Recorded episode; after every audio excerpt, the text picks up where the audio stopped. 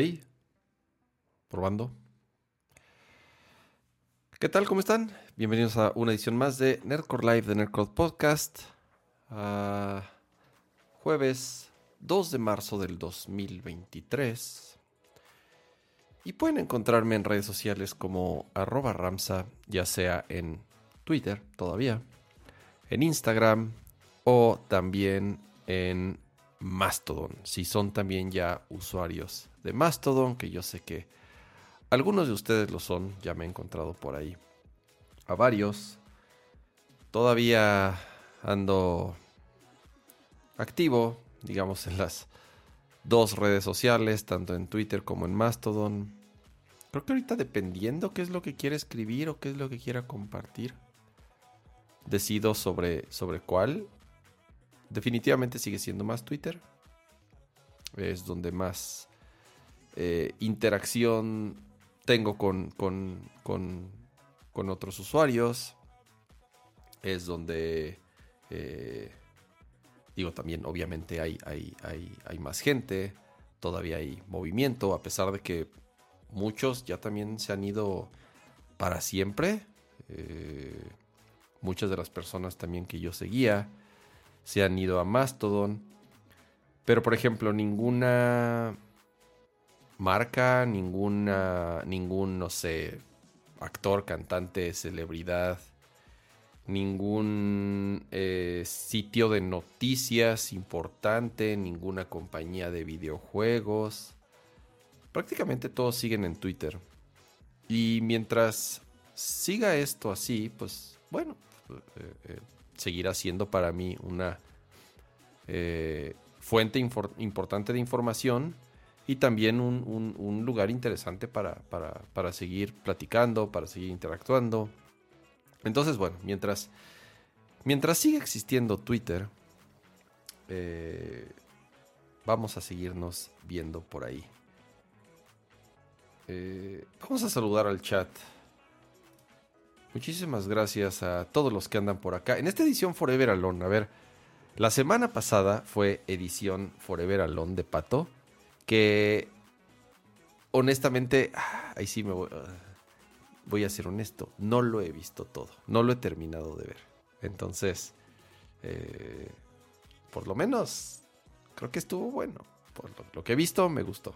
Entonces, estuvo bueno, estuvo bueno. Eh, ya vimos que cualquiera de los dos que nos tengamos que, que echar un Forever Alone Mientras ustedes crean que están buenos, pues lo seguiremos haciendo.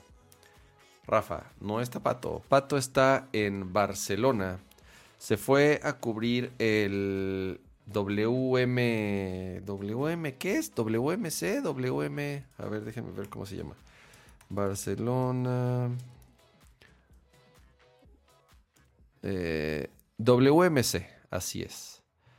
¿Qué es este evento que hacen cada año en donde muchas marcas presentan celulares, que presentan nuevas, también ha, sucedido que han presentado nuevas tecnologías en temas de conectividad celular, ya sea nuevas generaciones en su momento de 4G, 5G, obviamente eh, los fabricantes de los teléfonos, cómo implementan estas tecnologías. Principalmente este evento estuvo nominado por las compañías chinas, Huawei, Oppo, eh, ¿cuál es la otra? Este, Honor, que creo que al final son como las mismas todas. Creo que solo hay dos y a partir de esas tienen como ramificaciones eh, y dependiendo de la gama de, los teléfonos, si son como de media o de alta, pues van ahí sacando distintas submarcas y también eso les da margen a tener más modelos, a poder de cierta manera diversificar también sus lanzamientos a través de en, diferentes épocas del año y así no atiborrar todo en, un solo evento. Creo, en mi opinión, el, el MWC ha bajado un poco su importancia ¿Por qué? Porque las principales marcas, si estamos hablando, bueno, digo, Apple nunca, estaba, nunca ha estado ahí, ¿no? Apple siempre ha tenido su propio evento. Pero, por ejemplo, incluso Samsung llegó a, llegó a, estar eh, presente ahí. Y también ya Samsung tiene sus propios eventos. Eh, ya no existen varias marcas de celulares que aprovechaban ese evento. Pues digo, Nokia ya no hace teléfonos. Motorola no sé si, saca de pronto algún teléfono Motorola, tal vez sí. Sony ya también ya se retiró eh, o casi está retirado también de los de los eh, del mercado de hacer teléfonos celulares. Entonces, pues ya no son tantas marcas como antes. Ahora más bien están concentradas, como les digo, en el en el en el en el origen chino fuera de Apple, que es norteamericana, y Samsung, que es coreana, pues bueno, ya la gran mayoría de los que quedan pues son chinos. Y todavía ellos aprovechan esto, este evento para hacer algunos lanzamientos, a pesar de que tienen ellos también sus propios eventos por su lado. Entonces, yo de lo que vi honestamente de noticias, a ver, también no soy el target, yo no soy usuario de, de Android, todo lo que tiene que ver en este evento obviamente es de Android.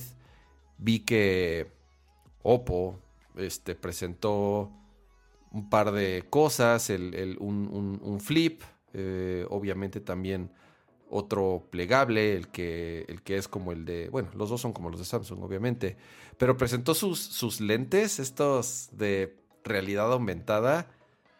Ay, no sé.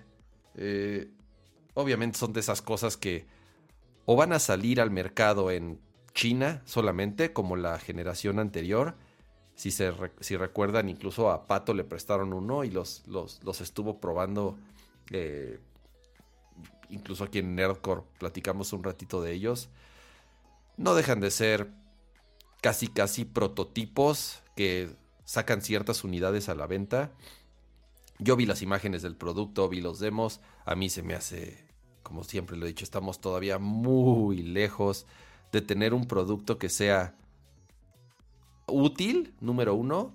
Número dos, agradable o bonito, o sea, que te lo pongas y no te veas estúpido o que no seas como un, o sea, que, no parece que quieras ser ahí una especie de, de cyborg chafa, todavía estamos lejos. Y por eso incluso cuando platicamos del de Apple, eh, lo incluyo. O sea, realmente no tengo ni la menor idea qué es lo que vaya a hacer Apple con esta tecnología o con los eh, estos lentes o casco o visor, no sé, no sé cómo diablos llamarle, que muchos rumores apuntan lo van a presentar en el WWDC de este año.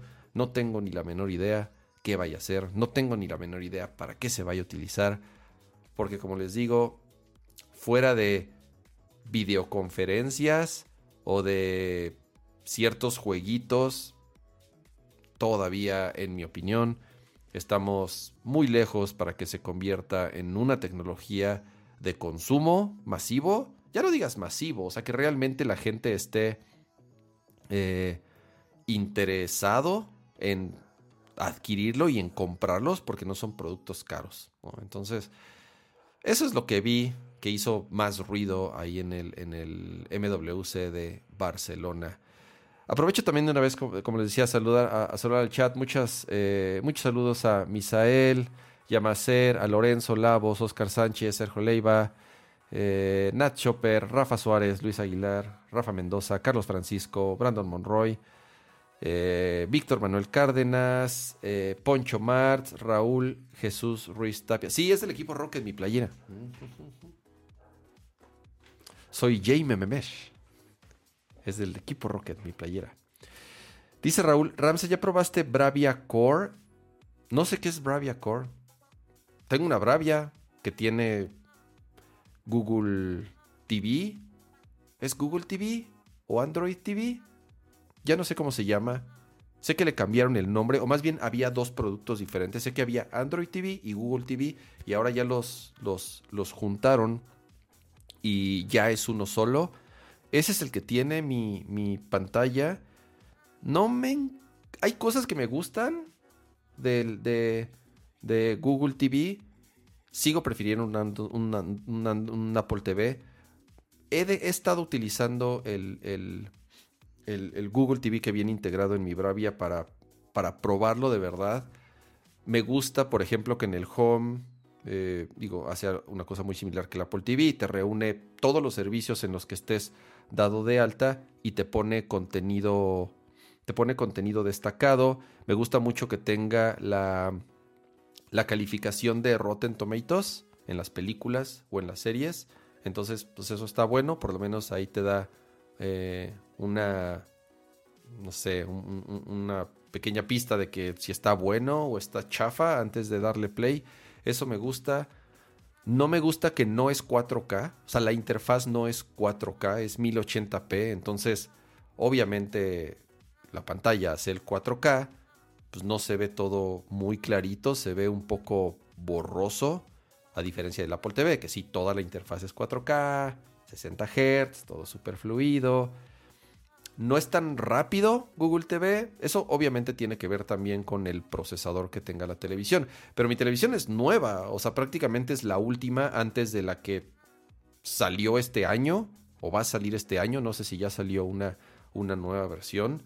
Entonces, parte de lo por lo que compré una, una, pantalla de Sony es por lo que yo había leído que los procesadores son, son muy buenos y son muy rápidos. Yo no sé si el problema sea de la pantalla y de su procesador o no sé si el problema sea de Google TV como tal. No sé si, si, si ustedes también usan Google TV. ¿Qué les parece? En mi opinión, sigo prefiriendo un, un Apple TV y creo que eh, voy a terminar comprando otro Apple TV para, para esa pantalla porque ahorita pues nada más tengo, tengo tengo uno que es el que utilizamos pues, en, la, en, la, en la sala donde está la, la TV grande, la TV principal, que, que, vemos, que vemos todo. Ya dice Bravia Core es streaming de películas, cuenta con Pure Stream, 80 megabits por segundo de transmisión. Ah, creo que ya había leído al respecto. Y obviamente eso... 80 mm, megabits no sé si el Wi-Fi, no sé si te conectas por Wi-Fi del ancho de banda. Creo que no, porque el Wi-Fi que tiene eh, la Bravia no es Wi-Fi 6. Todavía es, es Wi-Fi 5. Entonces, 80 megabits por segundo. Tal vez sí dé el ancho de banda para, para, para poder transmitir películas en esa, en esa calidad. Ahora, el otro problema que tiene es que se me cortan los streamings todo el tiempo. A pesar de tener literal a 3 metros así de distancia una antena de, de Wi-Fi cableada, porque yo lo que hice fue cablear toda mi casa y todos mis, eh, todos mis access points están cableados para que no haya de que no llega bien o la señal está tonta. Entonces tengo un, tengo un, tengo un access point a 3 metros cableado y aún así la tele de pronto dropea eh, frames o se congela la transmisión. Estuve viendo en algunos foros y veo que es un problema común en las Bravia. No sé si en todos los modelos, pero al parecer es, es algo que muchos usuarios se quejan. Entonces ya me estoy medio cagando de, de, de que la interfaz no está tan mala, pero está un poco lenta. Les digo, no es 4K. Y además me pasa que eh, constantemente se me congela lo que esté viendo. Entonces ya, ya me aburrí. Y voy a terminar comprando un Apple TV, el último que acaba de salir, que por cierto le bajaron el precio. Acuérdense que ya hay dos versiones, una con, con Ethernet y otra sin Ethernet. Además es un... Eh, también es un, es un hub de... de ah, ¿Cómo se llama esta? De, de Thread, que es lo que les decía, esta nuevo protocolo, tecnología que van a utilizar muchas compañías para unificar eh, sus productos para Smart Home y para que se pueda utilizar, eh, para que puedas utilizar ya sea con HomeKit o con Alexa o con... Ay, esta madre se va a activar. Sí, ya lo sabía. Alexa, silencio. Em, sí, exacto. Cable, cable, cable. Si ustedes tienen la posibilidad de cablear, de correr Ethernet, ya sea por los muros, por fuera, por canaletas, por lo que quieran, pero ah, aquí en, esta casa el, mandato es conecten todo por cable, obviamente lo que tenga la posibilidad de conectarse por cable. Em, pero bueno, sí, no, no, la verdad voy a, voy a, voy a, voy a terminar comprando un, un, Apple TV. Y además está todo el tema ese que se los he platicado todo el tiempo. Eh, Apple, pues no, no, no vende tu información a diferencia de, de, los demás fabricantes, o sea, de los de las fabricantes de televisión que todo el tiempo están mandando tu información a sus servidores para venderlo a sus anunciantes. El, la otra vez posteé un, un screenshot de, cuál, de cuáles son los servicios o por lo menos cuál es el, en, qué servicios utiliza más el ancho de banda en los últimos días aquí en casa. Y, me preguntaron, bueno, yo utilizo unos sistemas que se llaman Unify, es de una compañía que se llaman Ubiquiti. Fabrican hardware para de redes. Son, o sea, te los podría recomendar con los ojos cerrados. Hacen, son muy buenos los dispositivos no son tan caros, tienen obviamente divisiones para, para corporate y para estadios, literalmente ellos proveen de antenas celulares y de equipos a estadios, a centros comerciales, porque son equipos que soportan literal miles y miles de usuarios, son plataformas muy robustas. Bueno, tienen una división para, para productos en casa y entonces te puedes armar un kit súper interesante con unos access points que además son PoE, eh, o sea, Power over Ethernet, que significa esto que puedes, cuando cableas tu access point, tu antena, la cableas con el, con el, con el cable de Ethernet y a través del mismo cable se alimenta de, de poder, de corriente. Entonces no tienes que conectarlo también a la energía eléctrica, sino que a través del mismo cable de red se alimenta. Entonces eso es súper práctico para poder poner tantos access points quieras, sin necesidad también de estar buscando en dónde conectarlos, ¿no? Pues yo, yo, los tengo, no sé, los, los, los tengo en el, en, el, en el techo, nada más llega el cable por fuera, por arriba, se conectan a Ethernet y se alimentan de, poder.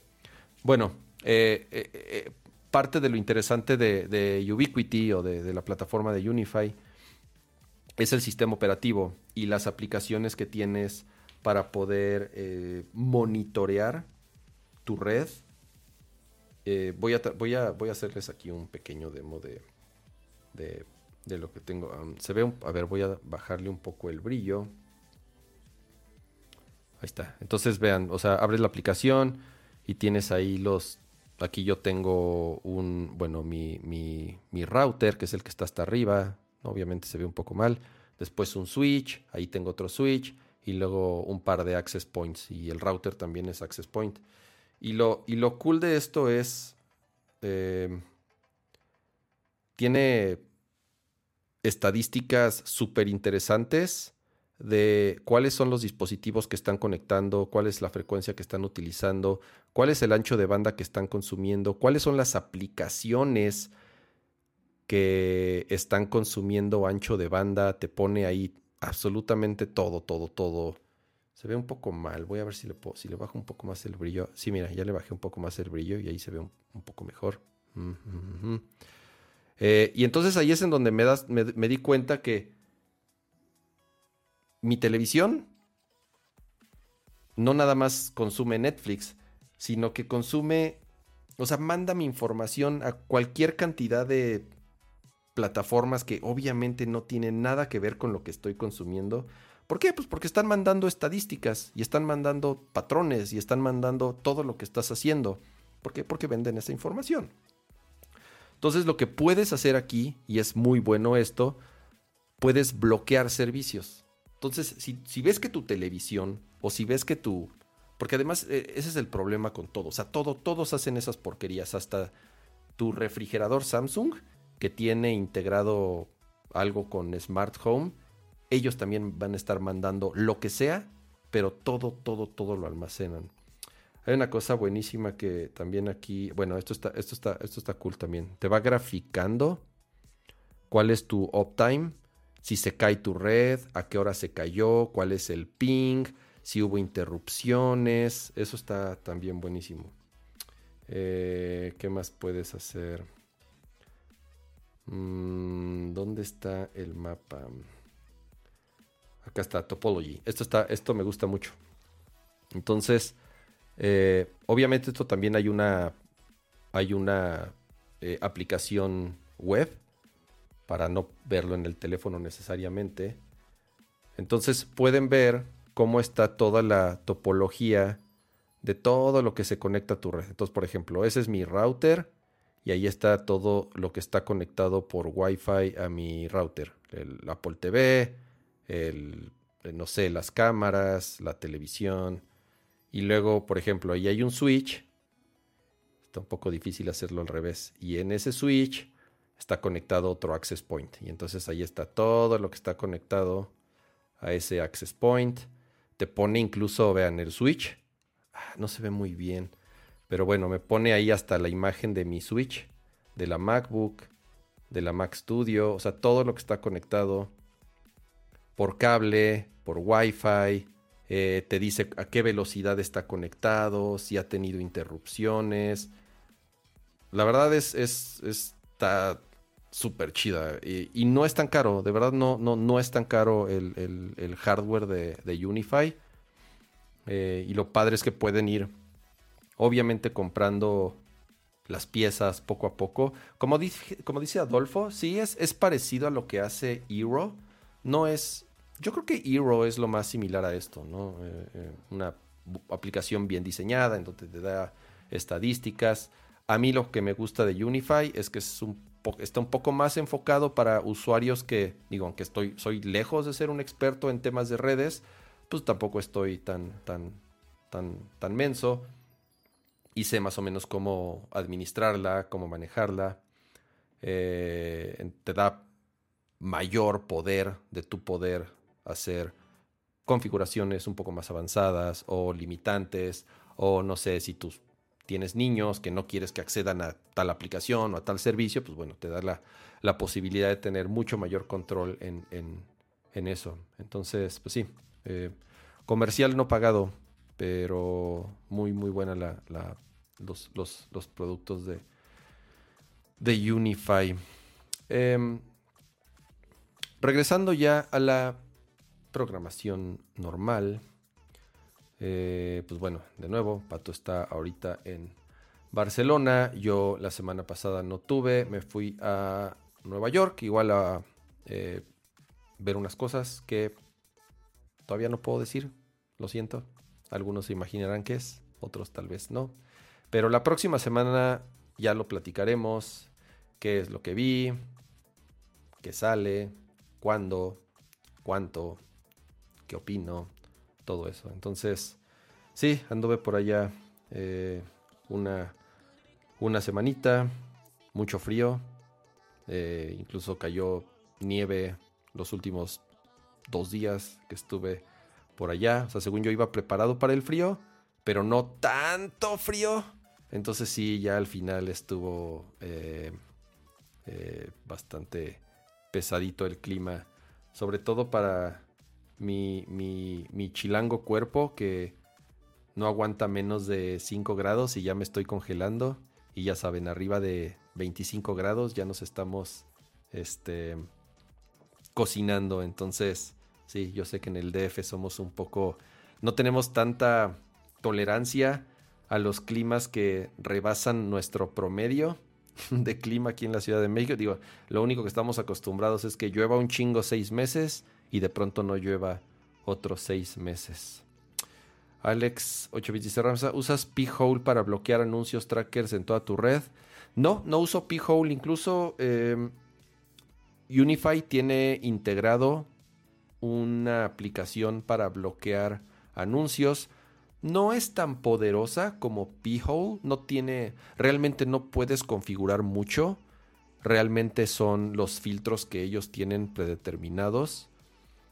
Eh, No, no, no, o sea, no, no tengo nada instalado para eso. Tengo el de Unify, les digo, bloquea el, no sé, 80%, 90% de, de, de, los anuncios. Eh, no es perfecto, insisto, no es tan poderoso como P-Hole, pero funciona bastante bien sin tener que estar dando de alta otro servicio y estar configurando DNS y estándome metiendo ahí a activar los filtros. Sí, definitivamente P-Hole es mucho más poderoso, pero me ha dado hueva y creo que no, no, no, me, no, es algo que, honestamente me moleste mucho ya con lo que tengo actualmente en mis, dispositivos, ya sea content blockers o, en, mi teléfono o en mi computadora, más este que ya trae integrado Unify que les digo, no es tan poderoso, pero si usan P-Hole, pues sí, es,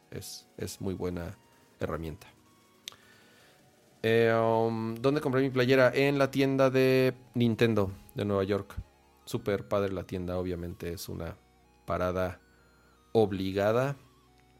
Mm, venden ropa, venden Pokémones de peluche, venden juegos de Nintendo, obviamente. Tienen arriba un mini museo con todas las consolas que ha sacado Nintendo. Eh, y las portátiles. Entonces, eh, está. Busquen fotos, obviamente hay miles o millones de fotos en, en, Google Maps de. En particular de ese mini museito que tiene. Que no es más que una vitrina ahí de dos lados. Con, con las diferentes. con todas las consolas que ha sacado Nintendo. Pero está chida la tienda y ahí, ahí tienen obviamente productos que solamente venden ahí como la ropa, algunos peluches y sí, es mi... Ahí compré mi playera del, del equipo Rocket. Eh, ahora sí, regresemos a la programación. Hace... Ya tiene tal vez unos 3, 4 meses. Platicamos en Nerdcore y se puso, se puso chida esa, esa charla, porque además el, el chat también participó mucho. Hubo un caso que hizo mucho ruido en México. Creo que la chica era medio famosa. No sé si una actriz o cantante o conductora de Televisa, algo así, no lo sé. Porque hizo un video en su Instagram o en su Facebook eh, denunciando que su banco había sido un poco cómplice de le, porque le robaron su teléfono y le vaciaron sus cuentas. Esa era la premisa del, del, del video, que decía que cómo era posible, que le robaron su teléfono. A ver, porque ese es el tema, le robaron su, su, iPhone. Y después lo que sucedió es que le vaciaron, le vaciaron sus, este, le vaciaron sus cuentas, o le vaciaron una cuenta, no sé cuánto que cómo era posible, que el iPhone era inseguro, que su banco era inseguro o, su aplicación, ya me acordé, la aplicación de Bancomer decía que era insegura porque se pudieron meter, sacaron su dinero. No recuerdo exactamente los detalles, pero la discusión fue alrededor de eso y lo que nosotros decíamos es, a ver, eso no es... Eh, dentro de la dentro, no porque no porque no existan las plataformas perfectas o porque no existan las vulnerabilidades obviamente sabemos que existan pero para que se haya dado esa circunstancia tan particular es porque tuvieron que haber pasado varias cosas antes para que pudieran haber número uno robado el teléfono número dos entrado a su cuenta número tres vaciado su cuenta y después ya eh, lo que ella decía es que, pues obviamente eh, le desactivaron su, cuenta de Apple. Dice el Roger, ¿quién fue? Pasen el chisme. No sé, no sé. Dice, dice Junior, una actriz. Una actriz. Una actriz. Eh, pero hizo bastante ruido y, les digo que se puso bueno el, el tema aquí en Nerdcore porque estábamos tratando de descifrar qué es lo que había pasado. ¿Cómo es posible que si te roban tu teléfono ya después tengan acceso a todo eso.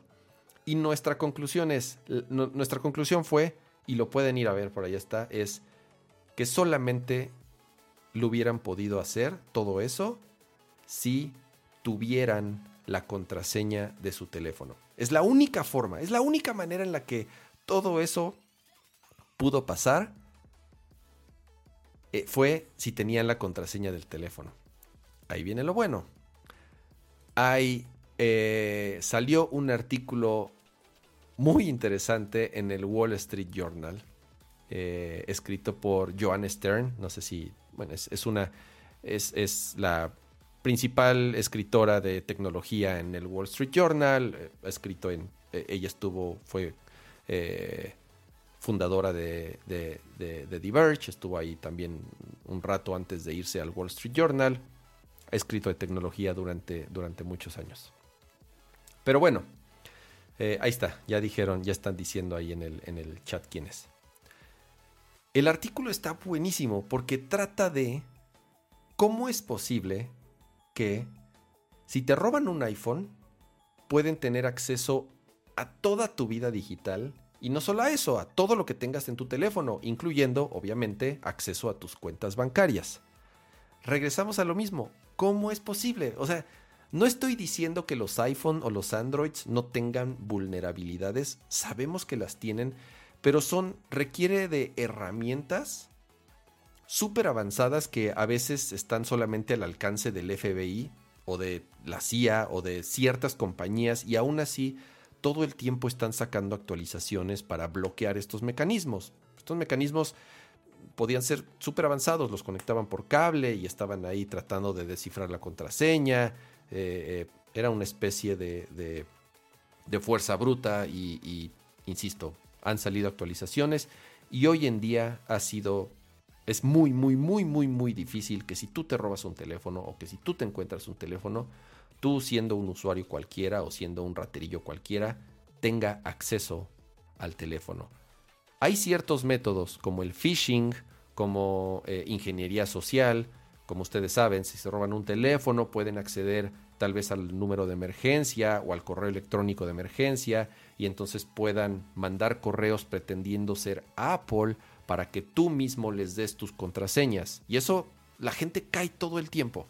La gente de verdad, no, no, digo, yo sé que no se sorprenderían, pero la gente cae todo el tiempo a esos, a esos mecanismos de phishing para que eh, tú tú, mismo seas el que entregue tu contraseña, el que entregue tu password, ya sea de tu teléfono o de tu Apple ID o de lo que sea que te quieran robar.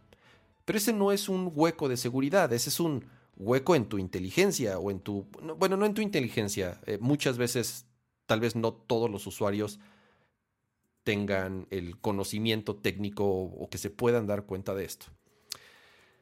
¿Qué es lo que, qué es lo que dice el artículo? fue Nueva York, además, es en donde surgió esta investigación. Y entrevistan a varios usuarios que les pasaba eso.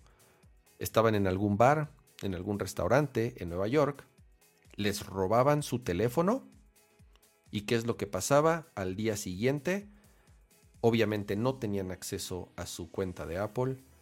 Obviamente eh, Find My Phone, Find My Friends, todo eso estaba deshabilitado. Y no solo eso, sino que además también habían perdido acceso a otras plataformas e incluso pues les habían ya eh, dado un buen bajón a sus cuentas bancarias.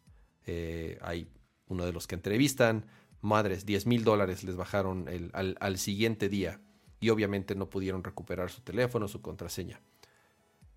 Lo que hacen es, y regresamos a lo que concluimos la vez pasada, Siempre la respuesta en este tipo de situaciones es la más simple. Tenían sus passwords. Así de sencillo, tenían sus passwords. Y lo comprobaron en videos, ya después con, videos de seguridad y todo esto. Eh, son personas que están en los bares, en los restaurantes, y se están fijando en las personas que están entrando a sus teléfonos, que además de que lo hacen todo el tiempo, que están entrando a sus teléfonos tecleando el password ya sea de cuatro o de seis dígitos, que es lo que comúnmente todo el mundo usa, y que por alguna razón no están utilizando Touch ID o que no están utilizando Face ID, por X o Y razón. Pero son usuarios que están ingresando su contraseña manual. Y entonces lo que hacen es, pues ahora sí que están a las vergas, así, o sea, están atrás de las personas dando vueltas y dando rondones para estar cazando la contraseña que esos usuarios están poniendo. Eso es todo, eso es todo. Y una vez que obtienen la contraseña, el siguiente paso es robarles el teléfono. Y pues bueno, ahí ya pueden ser diferentes mecanismos, robo con violencia, o no sé, o en el baño, o la distracción, o la mano en la bolsa. Obviamente es, un, es una operación coordinada entre más de una persona, en donde, insisto, uno está cazando usuarios que pongan su contraseña para en algún momento de distracción verla, así de sencillo, o sea, están atrás, están viéndolos todo el tiempo, en cuanto estén eh, poniendo la contraseña, se la aprenden y entonces alguien más roba el teléfono. Así de sencillo, o sea, así de complicado, pero así de sencillo. ¿Y qué es lo que pasa cuando qué es lo que pasa cuando alguien tiene tu teléfono y tiene tu contraseña? Tiene acceso absolutamente a todo, o sea, ya no hay ya no hay vuelta de hoja, o como dice Yamacer, o ni contraseña tiene. Yo creo que eso ya no. Yo creo que ya todos, yo creo que ya todos, todos, todos tienen contraseña en su teléfono. Yo me acuerdo antes, hace, digo, en, el primer iPhone, acuérdense, Slide to Unlock era lo único que había que hacer con el primer iPhone. No era común que pusiéramos contraseñas en nuestro teléfono. Nadie, nadie, nadie poníamos contraseñas en nuestro teléfono. Fue hasta años después cuando, cuando, cuando los teléfonos se convirtieron en nuestro principal eh, centro de información y en donde toda nuestra vida está ahí adentro, en donde, bueno, ya las mismas compañías, eh, casi, casi cuando lo comprabas, pues no te obligan, porque no te pueden obligar. Al final tú puedes comprar un iPhone o un Android nuevo y brincarte todas esas sugerencias para poner una contraseña. Pero te, lo dicen y te lo dicen varias veces. Pon una contraseña de más números, bla, bla, bla. No es seguro. Ellos, ellos hacen su parte. Ellos te dicen, pon tu contraseña. Ya si te vale madre, si te lo brincas, ya es tu problema. Pero por eso digo, creo que ya todos, o por lo menos yo ya no conozco a nadie, a nadie, a nadie, a nadie que no tenga su teléfono o su laptop o lo que, lo que sea donde tengan información preciada eh, sin contraseña. Insisto, alguien con tu teléfono y con tu contraseña se apoderó completamente de tu vida digital y no hay absolutamente nada que puedas hacer. Ahí es en donde viene la pregunta. ¿Es un hueco de seguridad? Las compañías, ¿qué más tendrían que hacer para evitar que este tipo de cosas pasen? Y les voy a decir por qué. Si alguien tiene acceso a tu iPhone, obviamente tiene acceso a tu keychain, o sea, a tus contraseñas. ¿Y cómo las puedes ver? Con la contraseña de tu teléfono abres Keychain Access o, abres cualquier administrador, tu administrador de password, pones la contraseña de tu teléfono y te va a mostrar todas y absolutamente cada una de las contraseñas que has obligado en tu teléfono. Te las va a mostrar nombre de usuario y contraseña. Ya tienes la llave. La llave es el password del teléfono y eso es lo que encripta la información que vive ahí dentro. Y con esa llave abres lo que sea cuál es el tema también, y ahí es en donde tal vez en algún momento quiero pensar que Apple sí podría hacer algo. Estoy hablando de Apple porque eh, es con el que estoy más familiarizado. Si tú tienes la contraseña de un teléfono, te metes a Preferences, o sea, Settings, te metes a tu Apple ID y puedes cambiar el password de tu Apple ID. Y lo único que te pide es la contraseña del teléfono. O sea, vamos otra vez a lo mismo. Si tienes la contraseña del teléfono, también puedes cambiar el Apple ID. Puedes cambiar la contraseña del Apple ID. Entonces, esa persona ni siquiera va a poder recuperar su información, ni siquiera va a poder entrar vía web a su Apple ID porque ya le cambiaron la contraseña. ¿Qué más pueden hacer con la cuenta del teléfono, con el password del teléfono? Pues obviamente entrar a las aplicaciones de los bancos. Si tú tienes una aplicación bancaria y configuraste que entres con tu Face ID o con tu Touch ID es porque el teléfono tiene la contraseña. Para tú configurar el entrar a una aplicación con Apple con Touch ID y con Face ID es porque tú diste de alta la contraseña de ese banco o de esa plataforma o de lo que me digas. Y regreso a lo mismo. Con el password del teléfono puedes tener acceso a ellas. Entonces es muy fácil. Te metes a la aplicación del banco y haces las transferencias que quieras porque ya tienes la contraseña. O sea, ya tienes todo. Por eso, por eso la conclusión en esa charla que tuvimos la vez pasada fue la única manera para que hubiera pasado, o sea, de que pasara todo esto a esta persona, es porque tenían el password de su teléfono. No hay, no hay otra explicación. O sea, parece estúpida la, respuesta, pero de nuevo, siempre la respuesta a este tipo de cosas es la más simple. Tenían el password de su teléfono. Y eso es lo que este artículo explica y es, y es la manera en la que hoy en día, pues estas ratas están accediendo a la información, están accediendo a las cuentas bancarias, están robándose identidades de personas, están cambiándole sus contraseñas de, de, en este caso, de Apple ID. Porque tenían el password, eso es todo. Porque un güey se fijó cuando le estabas poniendo y entonces así de fácil tienen acceso a todo. Y no hay nada que puedas hacer si te pasa a ti. O sea, a lo mejor sí, después hay ciertos mecanismos. Número uno, para recuperar tu línea telefónica, porque esa es otra. Tienen tu teléfono. Entonces, cualquier two-factor authentication, o sea, si tú tienes, si, aunque tu cuenta bancaria o lo que quieras tiene un two-factor authentication, pues ellos al tener el teléfono les va a llegar el número, les va a llegar la llave también.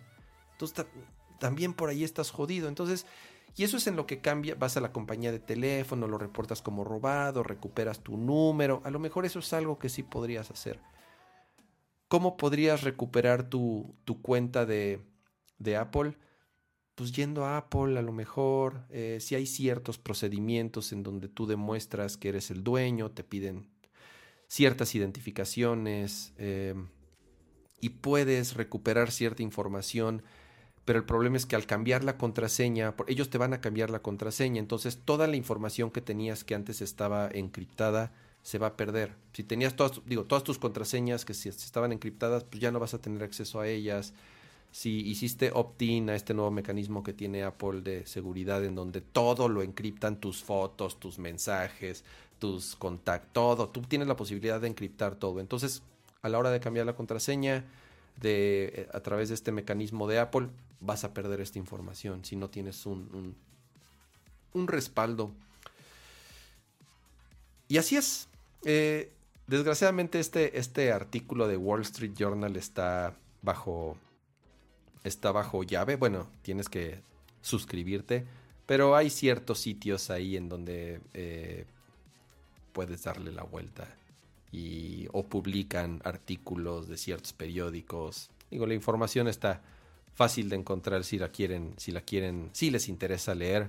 Pero bueno, es prácticamente lo que les, lo, que les platiqué. Entonces, recomendación, usen Face ID, usen Touch ID, usen... No, bueno, es que el, Android que usa, no sé si eso todavía existe en Android, el dibujito, que haces un que tienes unos puntos en la pantalla y haces así como un dibujito, no sé si eso todavía exista, pero evítenlo, evítenlo. Si tienen la posibilidad de utilizar su teléfono con eh, biométrica, con autenticación biométrica, ya sea su huella digital o su caruca, pues eso va a evitar, digo, al menos que los secuestren y les pongan el teléfono en la cara o les corten el dedo y se lo pongan así, pues bueno, eso ya es tal vez muy drástico. Pero si alguien los ve poniendo su contraseña y alguien les roba ese teléfono, entonces lo siento, pero no podrán hacer eh, mucho. Entonces, esa es mi recomendación. Biométrico eh, parecería poco bobo, pero al final parece ser el método más seguro.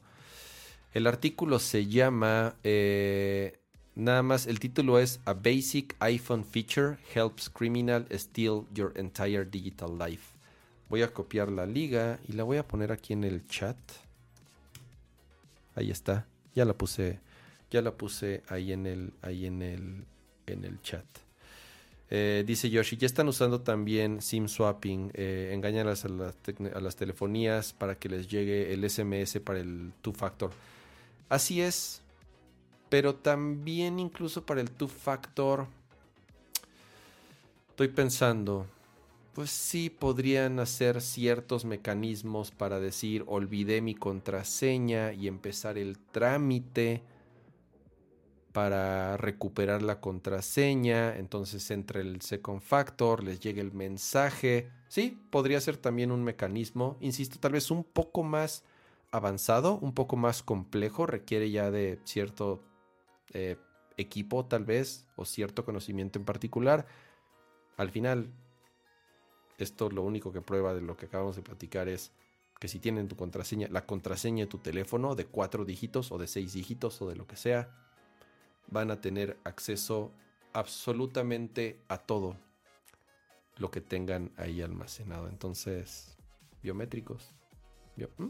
No se me ocurre otra cosa. Biométricos. O no usen celulares. Usen, usen este, como mi papá, que apunta sus passwords en un cuaderno y entonces tiene su cuaderno ahí escondido en su casa. Entonces, como él dice, bueno, pues si me, aquí está más seguro que en mi teléfono. ya, cada quien, ya cada quien sabrá cómo, cómo almacena su información y sus, y sus, y sus contraseñas. Em, siguiente tema, híjole, iba a decir siguiente tema menos escabroso, pero yo no sé si es, ya, ya no sé si es menos, menos o más escabroso. Eh, Dice, póngale pin a su SIM, banda, porque si se lo extraen y lo colocan en otro dispositivo. Sí, eso es otro mecanismo. O sea, eh, eh, afortunadamente hay herramientas. A ver, hay mecanismos para tratar de evitar que esto eh, te pase con facilidad. de nuevo, sí, con Security Key. E, e, eso es, eso es algo que ya tiene Apple también. O sea, tú puedes activar ya tus llaves de seguridad privadas. Pero, ¿cuál es el problema? Eh, o por lo menos lo que sucede aquí en, en, iOS es que tú puedes crear tu llave privada, tu llave de seguridad, pero si tienen tu teléfono y tienen su password, aquí mismo lo pueden borrar y ya, ¿no? Entonces, es lo malo. Es lo malo, es lo malo. Em, mira, muchos las tienen en cuadernos, no son los únicos. A ver, pasemos a este tema. Voy a poner aquí el browser. Ta, ta, ta, ta. ¿Qué tengo ahí del Nintendo Direct todavía? Puse un tweet ahí en la semana. La verdad sí me pasó como como viejito asustado de, la, de la tecnología. Déjame ver. Ah, me choca que haga esto. Mm, mm, mm, a ver si, a ver si le pone el fondo. No, ah. A ver.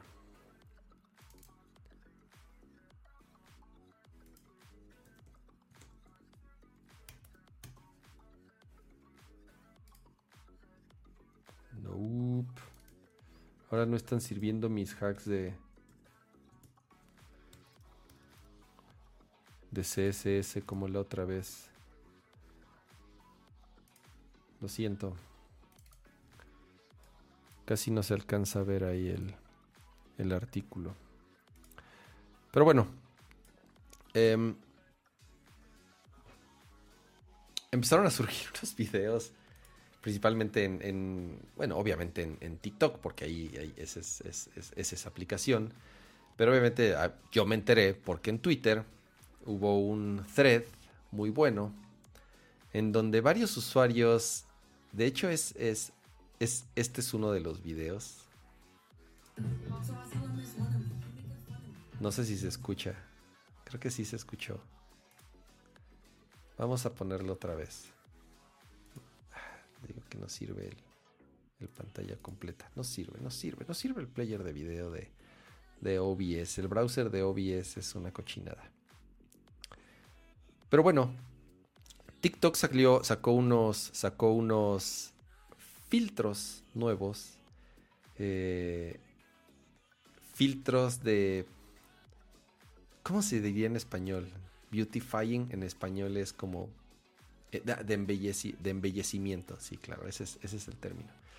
Sacó unos filtros de embellecimiento, porque bueno, ya tampoco quiero entrar a la discusión de qué es bello y qué no es bello y cuáles son los eh, parámetros para, para, para eso.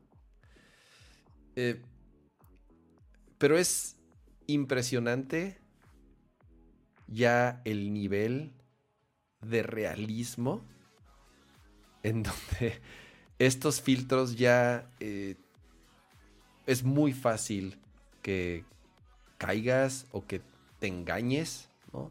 De que realmente así es la persona.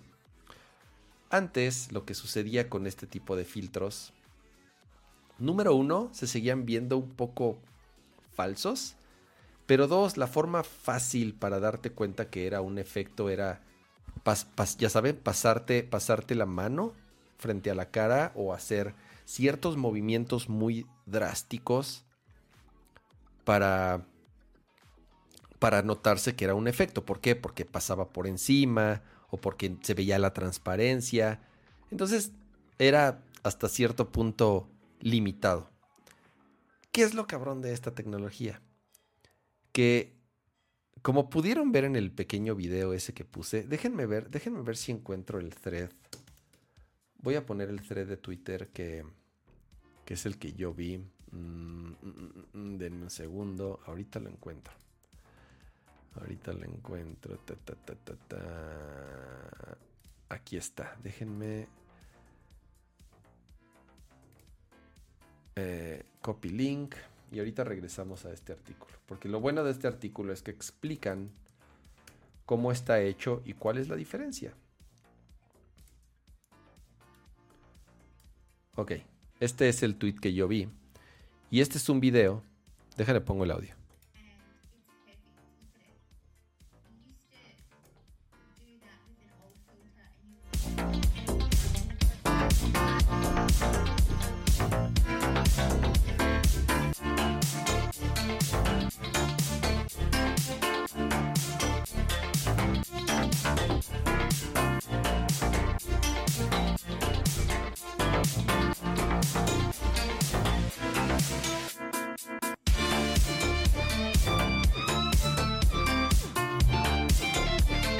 Y después ahí me encontré de otros videos.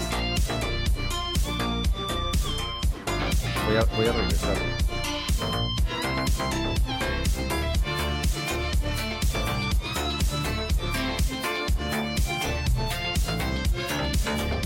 Voy a quitarle la música, no vaya a ser que me jodan.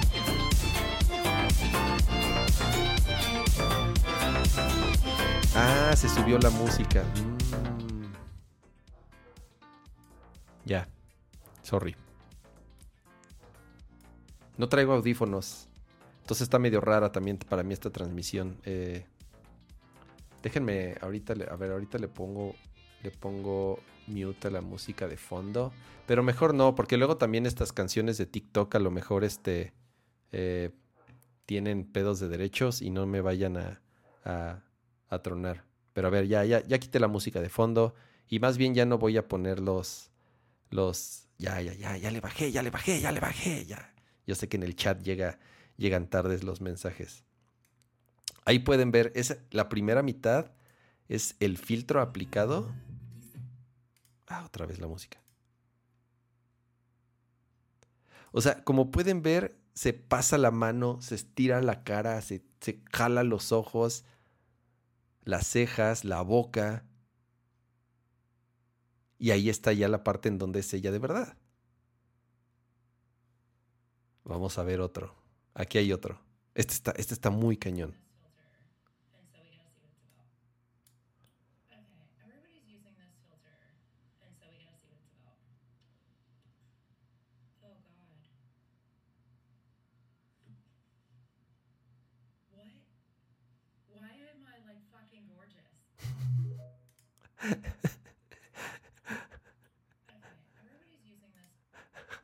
Antes.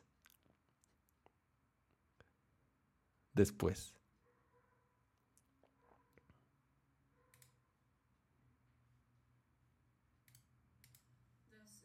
Otro.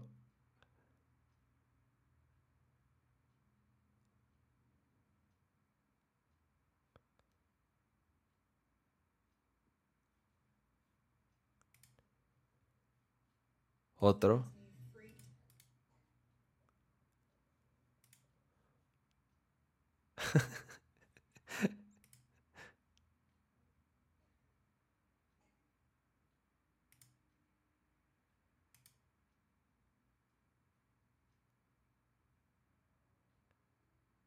Está muy cabrón.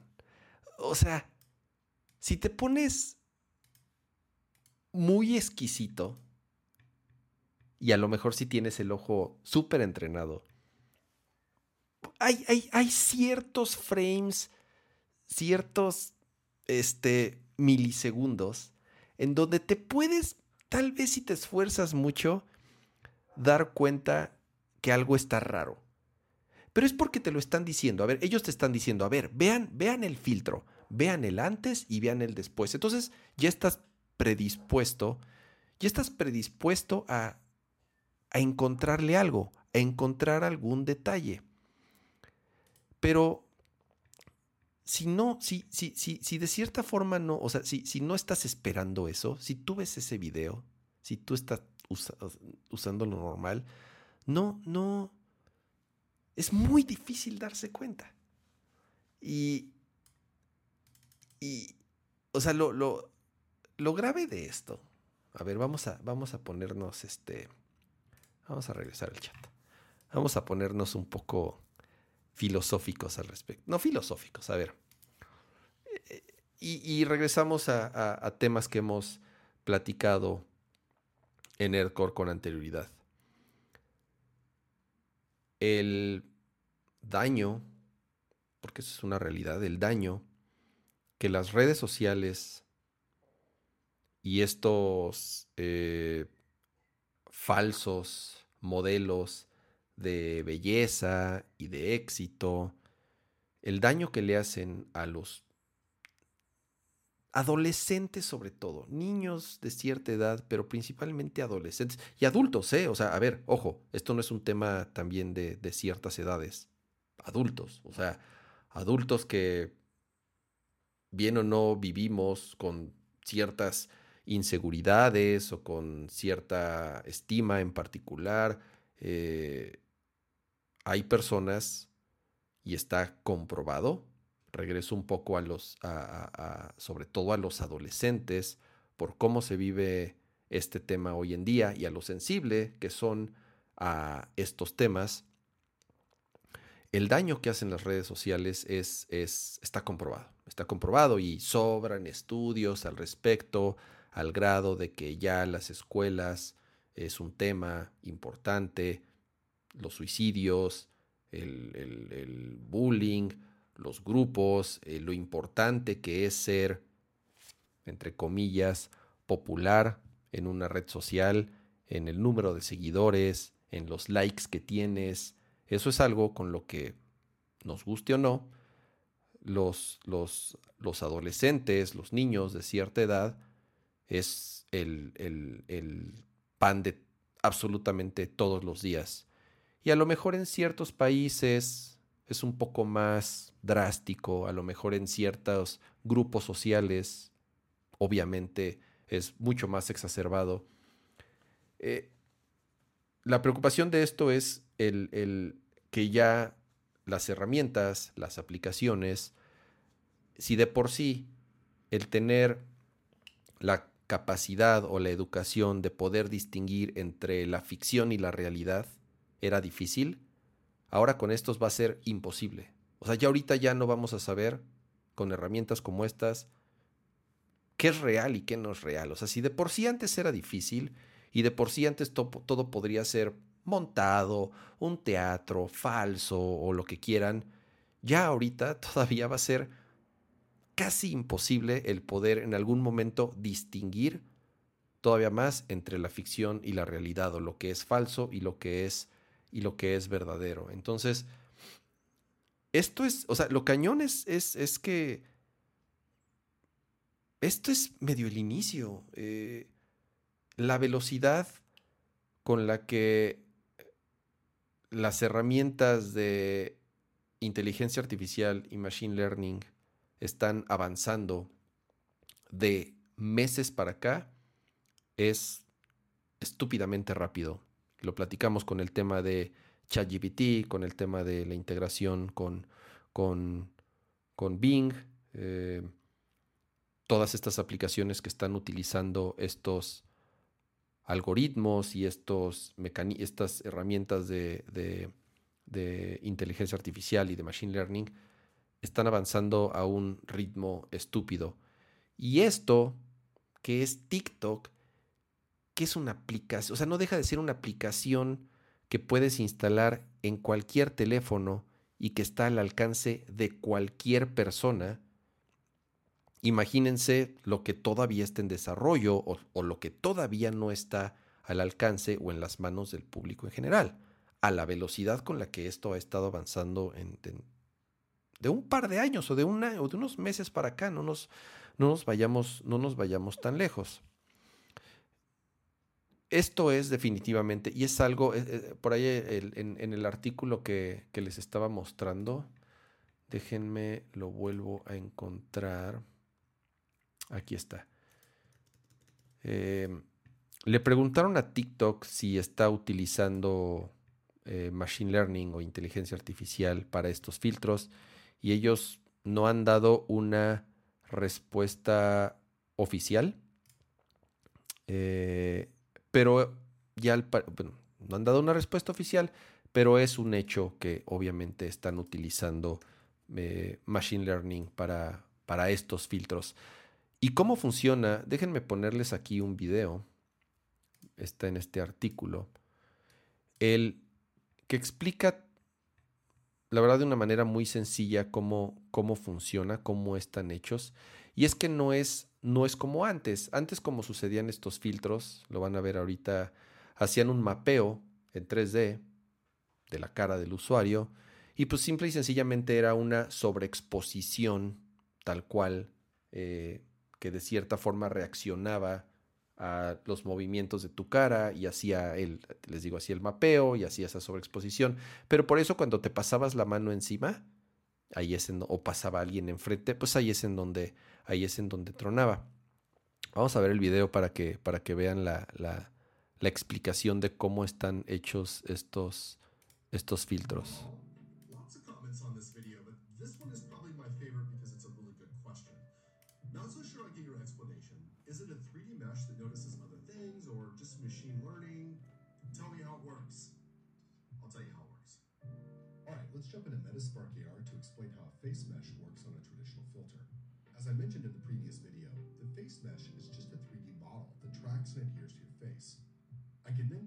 Texture of your face and apply it to the face mesh.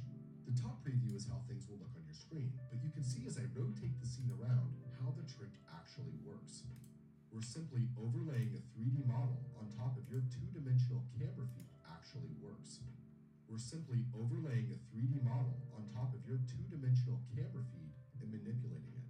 This is how filters can alter your appearance pretty convincingly until you start to cover your face and the model has a hard time adhering, causing the glitches that traditional filters commonly have. These new filters, on the other hand, are using something called machine learning, and that includes filters like bold glamour, teenage look, uh, if you're on Snapchat, the Babify effect, or uh, the gender swap, where you can become a man or a woman, these all use something called machine learning, and this is a gigantic topic that I certainly cannot cover here. But they use something called a GAN. It's a generative adversarial network. And what that means is they take your image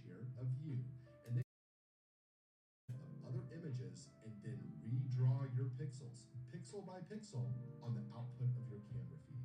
Which is why you can't put your hand in front of your face and easily block it. It doesn't glitch out the same way because there's not a 3D model sitting in front of your face. It is the actual output of the camera feed. It's not being overlaid in front of it.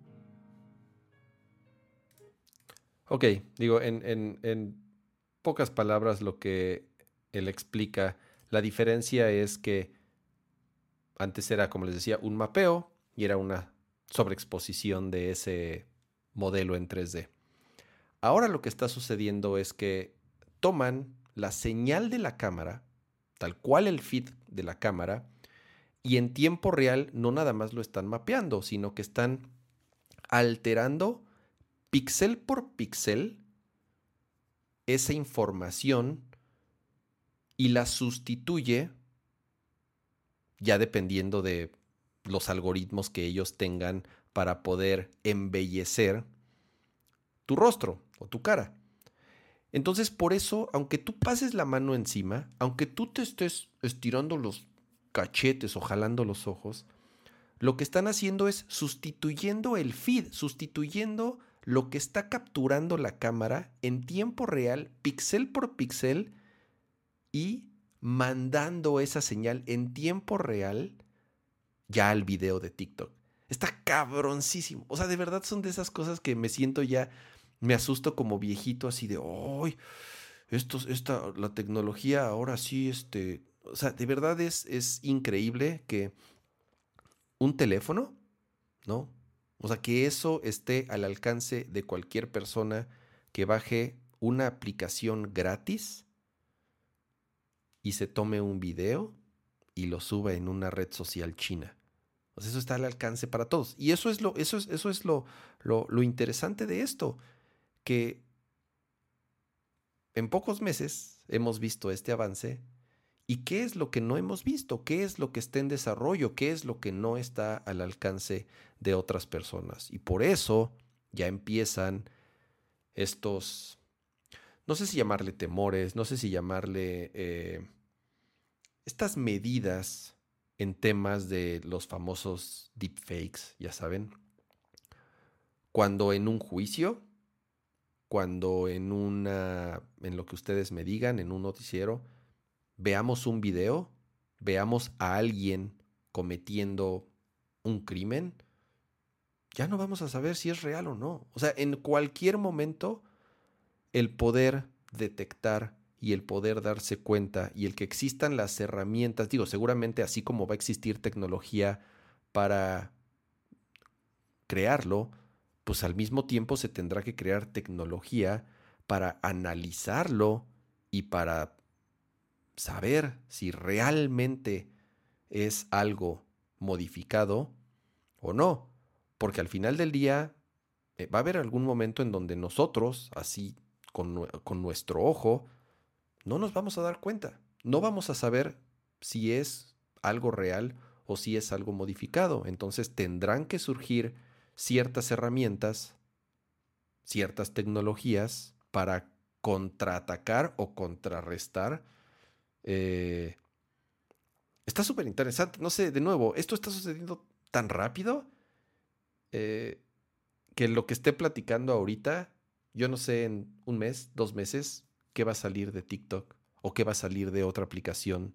Eh, están diciendo, digo, yo de chiste dijo esto dije, esto, esto, esto debería de ser ilegal, ¿no? O sea, no, es que sea ilegal, no van a salir leyes, ojalá no salgan leyes para esto, es el tipo de cosas que eh, eh, siempre lo he dicho, creo que el gobierno es el peor indicado para entrometerse en estos temas, sobre todo en cuestiones de avances tecnológicos. Pero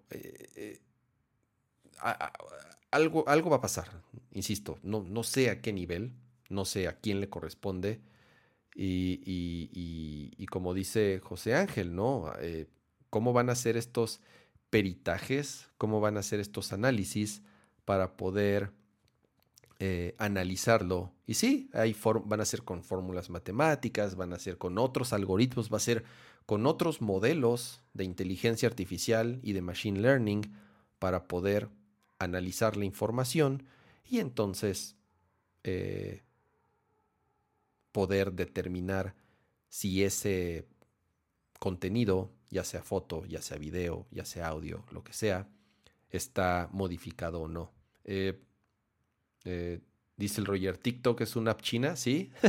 a, lo, eh, a, lo, mejor no muchos saben, pero sí, TikTok es una app china y ha habido varios intentos del gobierno norteamericano para bloquearla. ¿Por qué?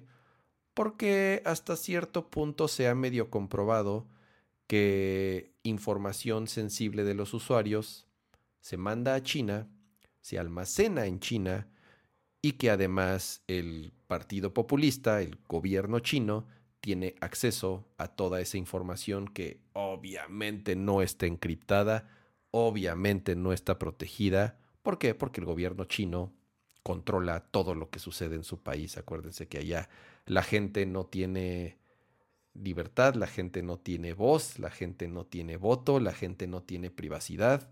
Entonces, pues imagínense, es considerado, eh, de verdad, eh, y han utilizado esas palabras, el gobierno de los Estados Unidos y agencias de seguridad de los Estados Unidos y de, y de la Unión Europea han considerado a TikTok como una herramienta de espionaje, como una aplicación que tiene la información de millones y millones y millones de usuarios en todo el mundo almacenada en un servidor en China, en donde el gobierno tiene acceso y control total, ¿no? Entonces, TikTok dice, no, no, no, no, no, miren, tenemos servidores locales en ciertos países eh, para este, que, que cumplen con las normas de seguridad y de privacidad y con las leyes que ellos nos impongan, pero también está comprobado que aún así hay información a la que, eh, bueno, ellos siguen teniendo acceso y por eso no es la primera vez y el gobierno de los Estados Unidos y ciertos países de la Unión Europea van a seguir empujando la prohibición o no sé cómo llamarle de TikTok.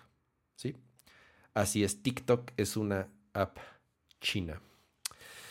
Em, dice Poncho, Cama, ¿sabes cuándo se estrena la cuarta temporada? Ya no falta mucho, creo que un par de semanas. Sé que creo que es en marzo. Em, pero lo que, lo que nos acabamos de enterar es que ya es la última temporada. Eso sí, según yo no se sabía. Se estrena el 26 de marzo y ya es la última temporada. Entonces, es una lástima, es una gran serie. Si no la ven, se las recomiendo mucho, Succession. Y hay otra serie que estoy viendo, pero bueno, esa ya se las, se las platico en la sección del, del nopalito. Eh, un par de notitas antes de pasar a la sección de videojuegos. Se filtraron ya renders, fotos, del siguiente iPhone, del iPhone 15. No muchas sorpresas hasta el momento. Tal vez una de las principales es que ya el Dynamic Island no va a estar disponible solamente en la versión Pro, sino que también ya va a estar en el iPhone 15 normal, o sea, en el, en el iPhone 15 regular. Entonces, pues el Dynamic Island que ha sido, así como en su momento lo fue el Notch, controversial. A, muchos no le gustaron, pero después también aceptémoslo que todas las compañías lo copiaron, casi todas, si no es que decir todas, eh, los demás fabricantes copiaron el notch. Y ahora este es el, es el Dynamic Island, que en mi opinión, tal vez un poco desaprovechado, eh, un feature interesante, pero que no todas las aplicaciones han desarrollado o han hecho sus updates para poder aprovechar el, el Dynamic Island. Yo honestamente para lo que lo uso el 90% de las veces es para, control, para ver lo que está reproduciendo mi teléfono, un audio, eh, música, un podcast y tener acceso a los controles para ciertas notificaciones, para ver cuando mi cámara o mi micrófono está siendo utilizado por alguna aplicación. Pero siendo honestos, un feature eh, bonito o interesante. Pero que honestamente a medio año de su salida, creo que todavía hay muchas aplicaciones que no han aprovechado el, el uso del Dynamic Island. Entonces, Ojalá que ya el año que entra, que ya todos los teléfonos lo van a tener, pues ya tengan el pretexto de que es momento de aprovecharlo de una mejor forma. Puerto USB-C, eso ya está casi confirmado, incluso, de hecho, no está casi, está confirmado. Eh, lo confirmó mismo Apple en una entrevista a finales del año pasado, en donde dicen, sí, nosotros vamos a cumplir con los requerimientos que la Unión Europea nos está imponiendo. En este caso es que los teléfonos tengan un USB-C. Tal vez la única diferencia es que en el iPhone 15 normal va a ser un USB tipo C 3.0 normal o 3. algo, lo que sea, que sea USB-C. Pero en el iPhone 15 Pro va a ser Thunderbolt 4. Entonces, las velocidades de transferencia y las capacidades que ya tener un puerto Thunderbolt te va a dar, como lo tiene el iPad Pro, eh, pues van a ser solamente para, el, para la versión Pro. Entonces, iPhone 15 normal, USB-C normal, iPhone 15 Pro, eh, Thunderbolt 4. Pero bueno, ya el hecho de que sea USB-C, pues está bien. Eh, ni modo. Yo nunca tuve problemas con el Lightning, pero tampoco me quejaría eh, y no me parece mala la idea de que sea USB-C. Así ya tendremos que cargar con, con menos cables.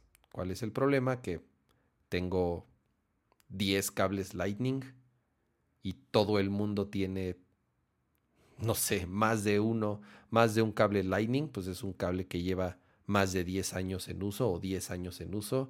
Entonces, va a pasar lo que les voy a decir. La gente se va a enojar de que le cambiaron el puerto de su iPhone otra vez. Y digo otra vez porque, bueno, acuérdense que cuando pasamos de 30 pines a Lightning, todo mundo se mentó madres y todo mundo se quejó. Ah, ¿por qué nos hacen cambiar de cables? Ya no sirve mi dock, ya no sirve el adaptador de mi coche. Maldito Apple, nos hacen comprar cables cada rato. Eso va a volver a pasar, se los firmo desde ahorita, que cuando salga el próximo iPhone y traiga USB-C, millones de usuarios y el escándalo y el drama va a ser esos de Apple nos cambiaron otra vez el cable, lo único que les interesa es vendernos nuevos adaptadores y que los cables que tengamos los tengamos que tirar a la basura. Bueno, se los aseguro, va a haber drama. De una vez, de una vez se los aviso. Eh, va a haber drama. ¿Crees que si quiten los botones físicos de volumen del nuevo iPhone? Ojalá que no. A mí me gustan los botones, pero sabemos que conforme avanzan los modelos, cada vez quitan más piezas mecánicas. No es me gustan los botones, pero también por otro lado no es necesariamente malo.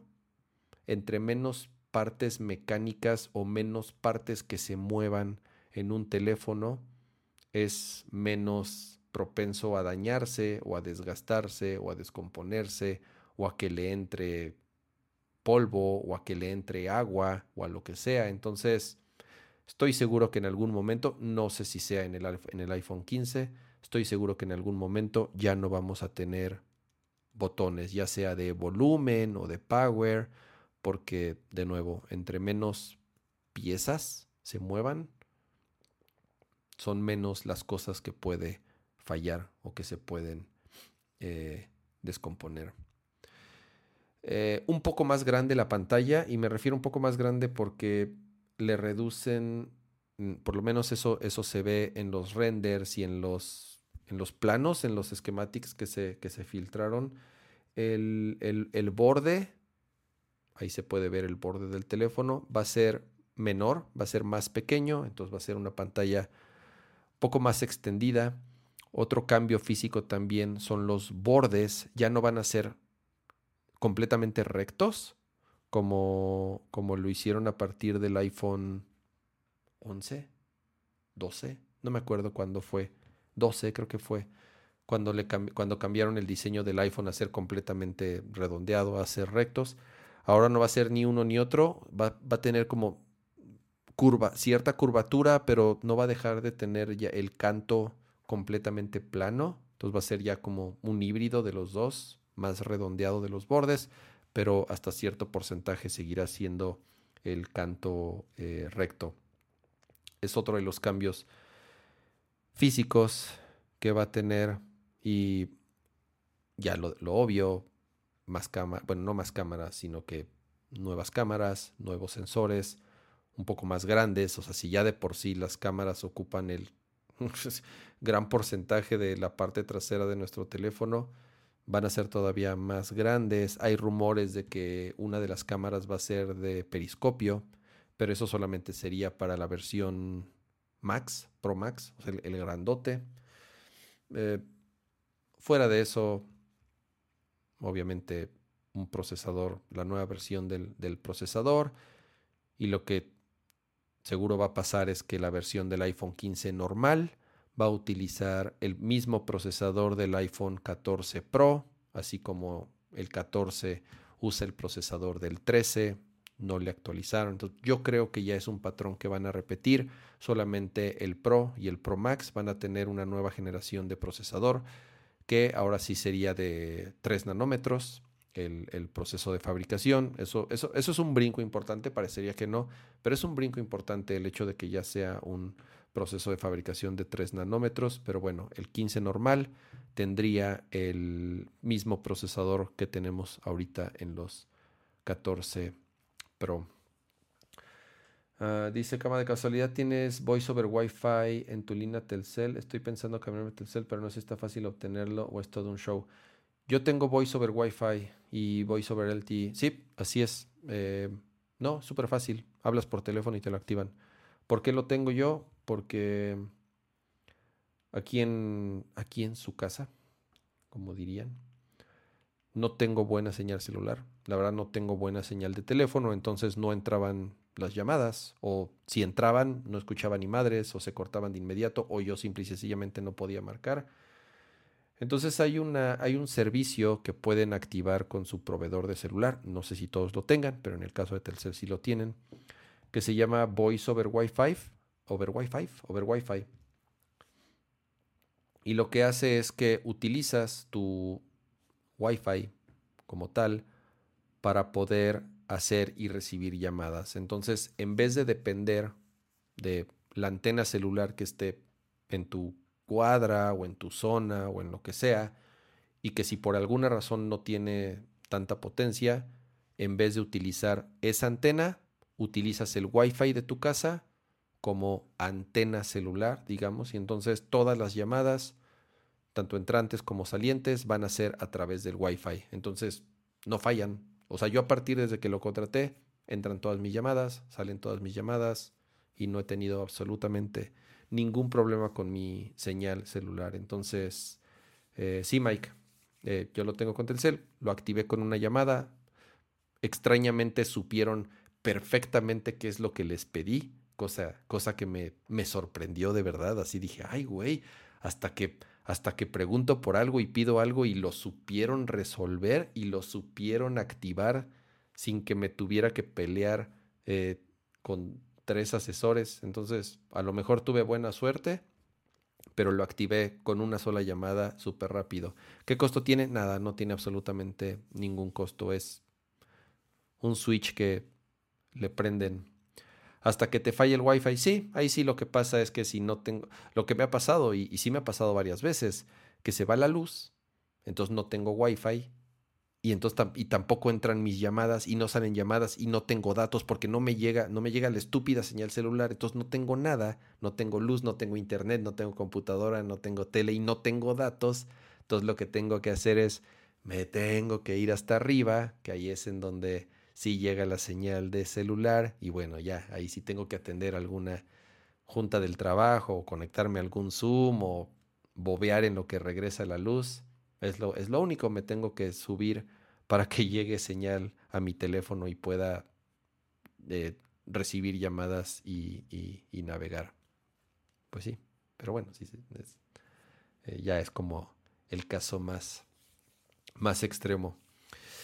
Em, yo creo que ya pasemos a la, a, la siguiente sección, porque que miren, ya llevamos una hora y media de programa, ya son las 11 de la noche y no queremos y no queremos extendernos mucho. Dice Edgar Martínez, el Voice Wi-Fi en iPhone solo está certificado por Apple en Telcel y es un aprovisamiento de la línea. Aprovisamiento, esa palabra de aprovisamiento, yo sé que solamente la utilizan las personas que trabajan en Telcel. Es un término que solamente ellos conocen y saben para qué es el aprovisamiento. ¿Qué demonios es? No tengo ni la más remota idea, pero es un aprovisamiento. Em, videojuegos.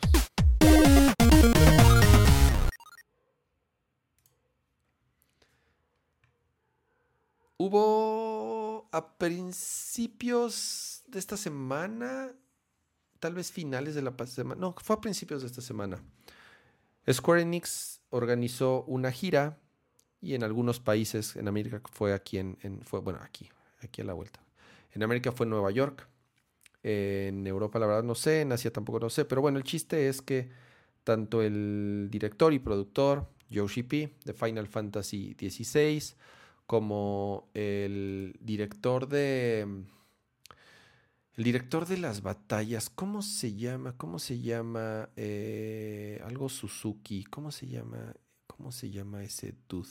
Ryota Suzuki. Él es el director, él es, él es uno, él es el diseñador principal, el, diseñador de las batallas de Final Fantasy XVI. Famoso por ser el, el diseñador y director de las batallas de Devil May Cry y de Dragon's Dogma de Capcom, han estado de gira y, e invitaron a varios medios a jugar las primeras horas de Final Fantasy XVI para que escribieran sus impresiones. Eh, ¿Por qué nos importa un poco? Bueno, número uno, porque es Final Fantasy XVI y Final Fantasy eh, a sus 35 años, 35 años ya tiene que salió Final Fantasy. Creo que es más viejo que muchos de los que andan por acá. Yo no, definitivamente yo no.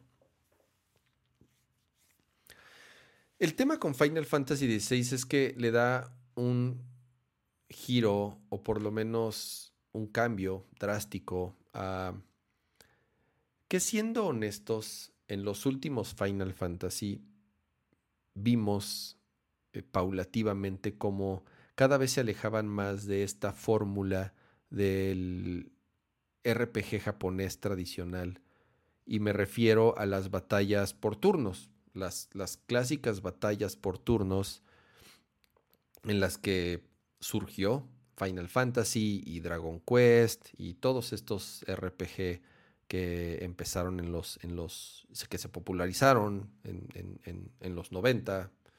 Y Final Fantasy, yo creo que desde el, desde el 11, que fue el online, el 12 utilizó muchas de estas mecánicas, bueno, también obviamente por ser parte del, mismo equipo.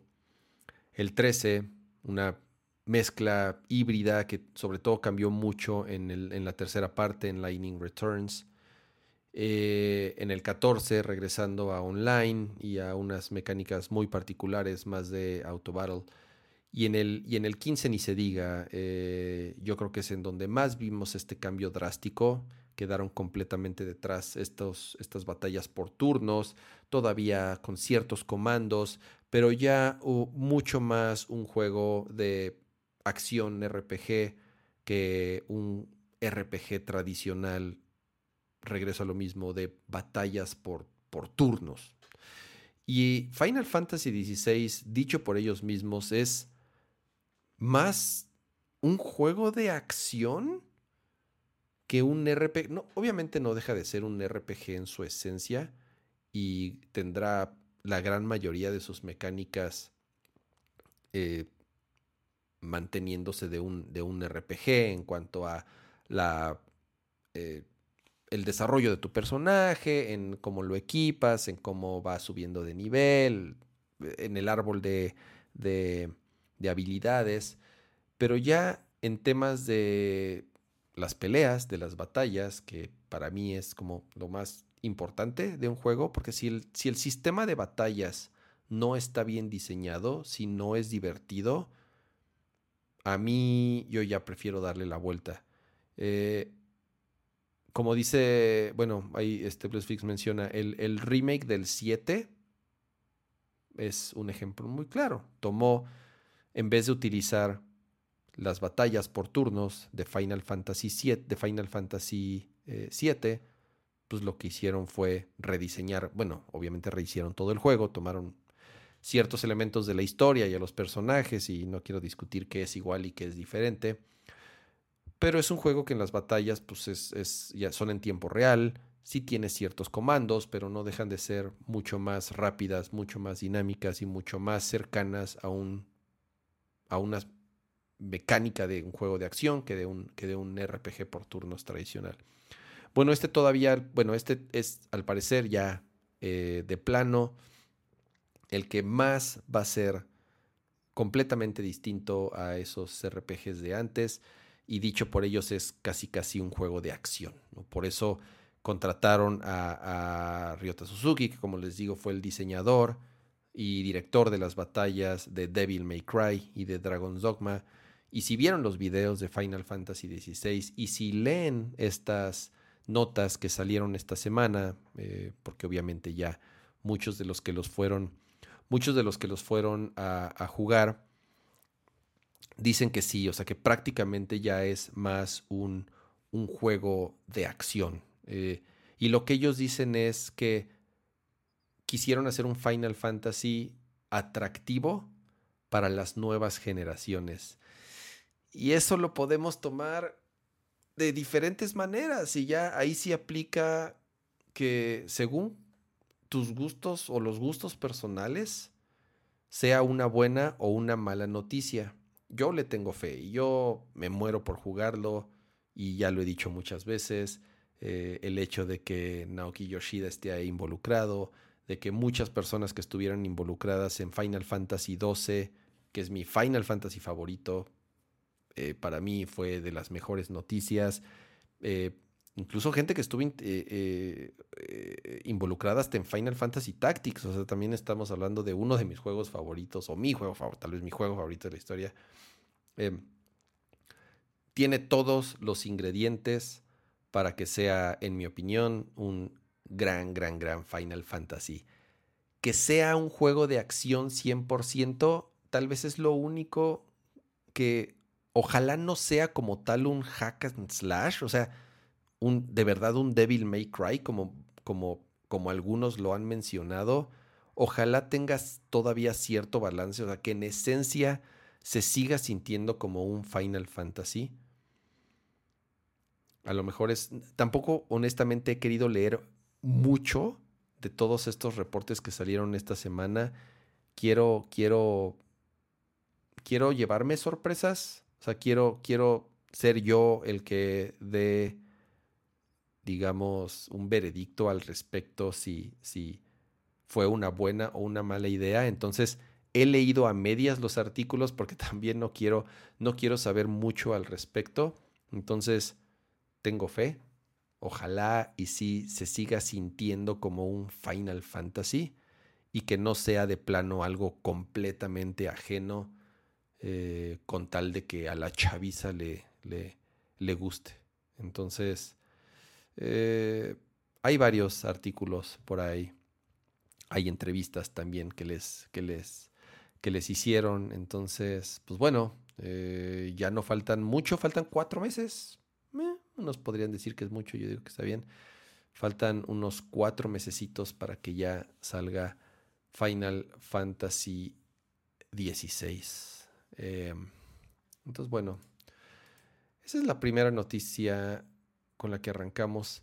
Después hubo Pokémon Day, pero el Pokémon Day, corríjanme si me equivoco, y es que les digo que no, fue el 27 de febrero. No sé si Pato alcanzó a hablar de eso, a eso me refiero, 27 eh, ah, ah, ah, el 27 de febrero. Ah, no. Fue el lunes, el Pokémon Day. Claro, es que se me olvida que febrero tiene poquitos días. No, no alcanzó a platicar Pato de él. Pokémon Day. Eh, dos de las cosas tal vez más interesantes fue, número uno, la expansión de Pokémon Scarlet y Pokémon Violet. Este también controversial último juego de Pokémon que yo, como se los dije, dejé de jugar. Yo sí de plano no, no, no soporté los bugs y no aguanté las gráficas tan, tan, tan chafas que, que tenía. Sé que han salido un par de actualizaciones. He leído que sí arregla algunos de los principales problemas, sobre todo de cosas que estaban súper rotas, así que se deformaban los personajes o que traspasaban los muros o que los Pokémon se los, se los tragaba la tierra. Yo con lo que sufrí de plano muchísimo eh, fue con el frame rate. O sea, de verdad sí caía de forma dramática. Eh, a ver, las gráficas gachonas y las texturas, pues eso no, eso va a ser muy difícil que lo arreglen. Eso, eso ya sí es. Eso, eso, eso ya está así. Pero no sé, digo ahí en el chat, si alguien lo ha seguido jugando, yo ya no le tuve mucha paciencia y no lo he vuelto a jugar ya con las actualizaciones que salieron. Digo, no sé si alguien, si ahí en el chat, si lo sigan jugando, me puedan decir si lo han arreglado porque la neta se me haría como muy descarado que ya te estén, ya te estén, eh, ya te estén vendiendo los, los, las expansiones cuando todavía el juego base sigue estando todo roto. Entonces, yo lo que haría es, primero arreglo mi desmadre y ya que está bien, entonces ahora sí tengo el mérito de venderte una expansión. entonces, no sé, eh, les digo, no, yo ya no lo volví a jugar, o sea, yo, yo no pude con, las caídas de los frames y con los glitches. Eh, dice Luis Finks, esos box eran de versiones piratas. No, ni madre, yo no tengo, o sea, yo vi muchos box, a mí me pasaron varios y, y no soy el único y perdóname, pero mi Pokémon no, no, no es pirata. Ahí sí, 100%, 100% real, no fake. Pero bueno, ya van a salir eh, las expansiones son, son, son, dos expansiones o está dividida en dos partes. No está barata, creo que cuesta 35 dólares o 40 dólares. O sea, no está, no está, eh, no está muy barata la expansión. Y el otro, que tal vez es el que también llamó bastante la atención, es Pokémon Sleep. Pokémon Sleep es una aplicación para smartphone, así como lo es Pokémon Go, em, en donde es un tracker de sueño, así como Pokémon Go es para salir a caminar. Eh, Pokémon Sleep es para traquear tu sueño y poder hacer cosas mientras duermes. Y eso, y para hacer eso, te vas a ayudar de un nuevo dispositivo que se llama Pokémon Go Plus Plus. Y es una actualización al este, a esta Pokébola que ya había salido, acuérdense, para jugar eh, Pokémon Go. Eh, era un aditamento especial que agregaba ciertas interacciones a, a Pokémon Go.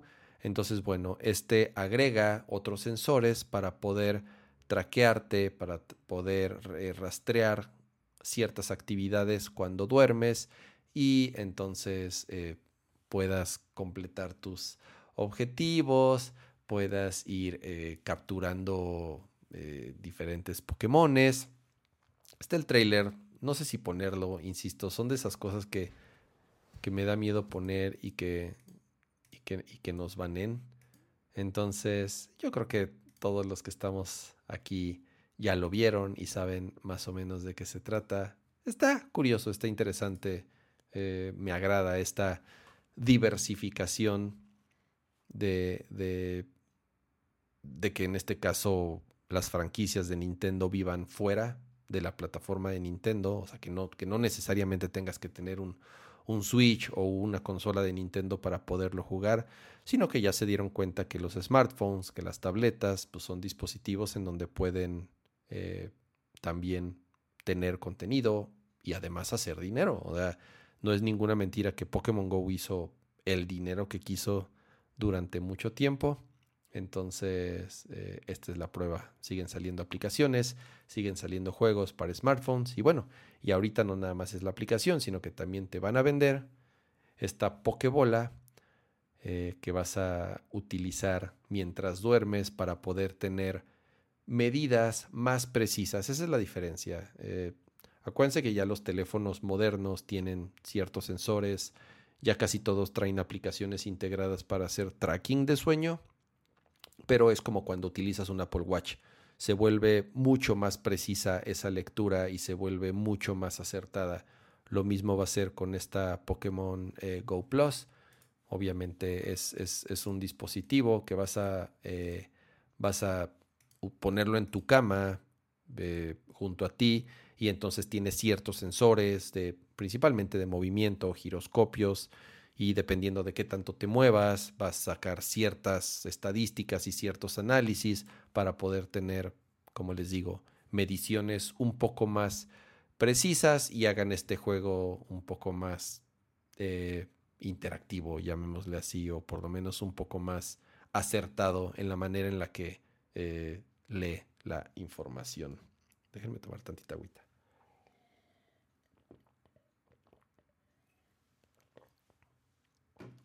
Ay, ya.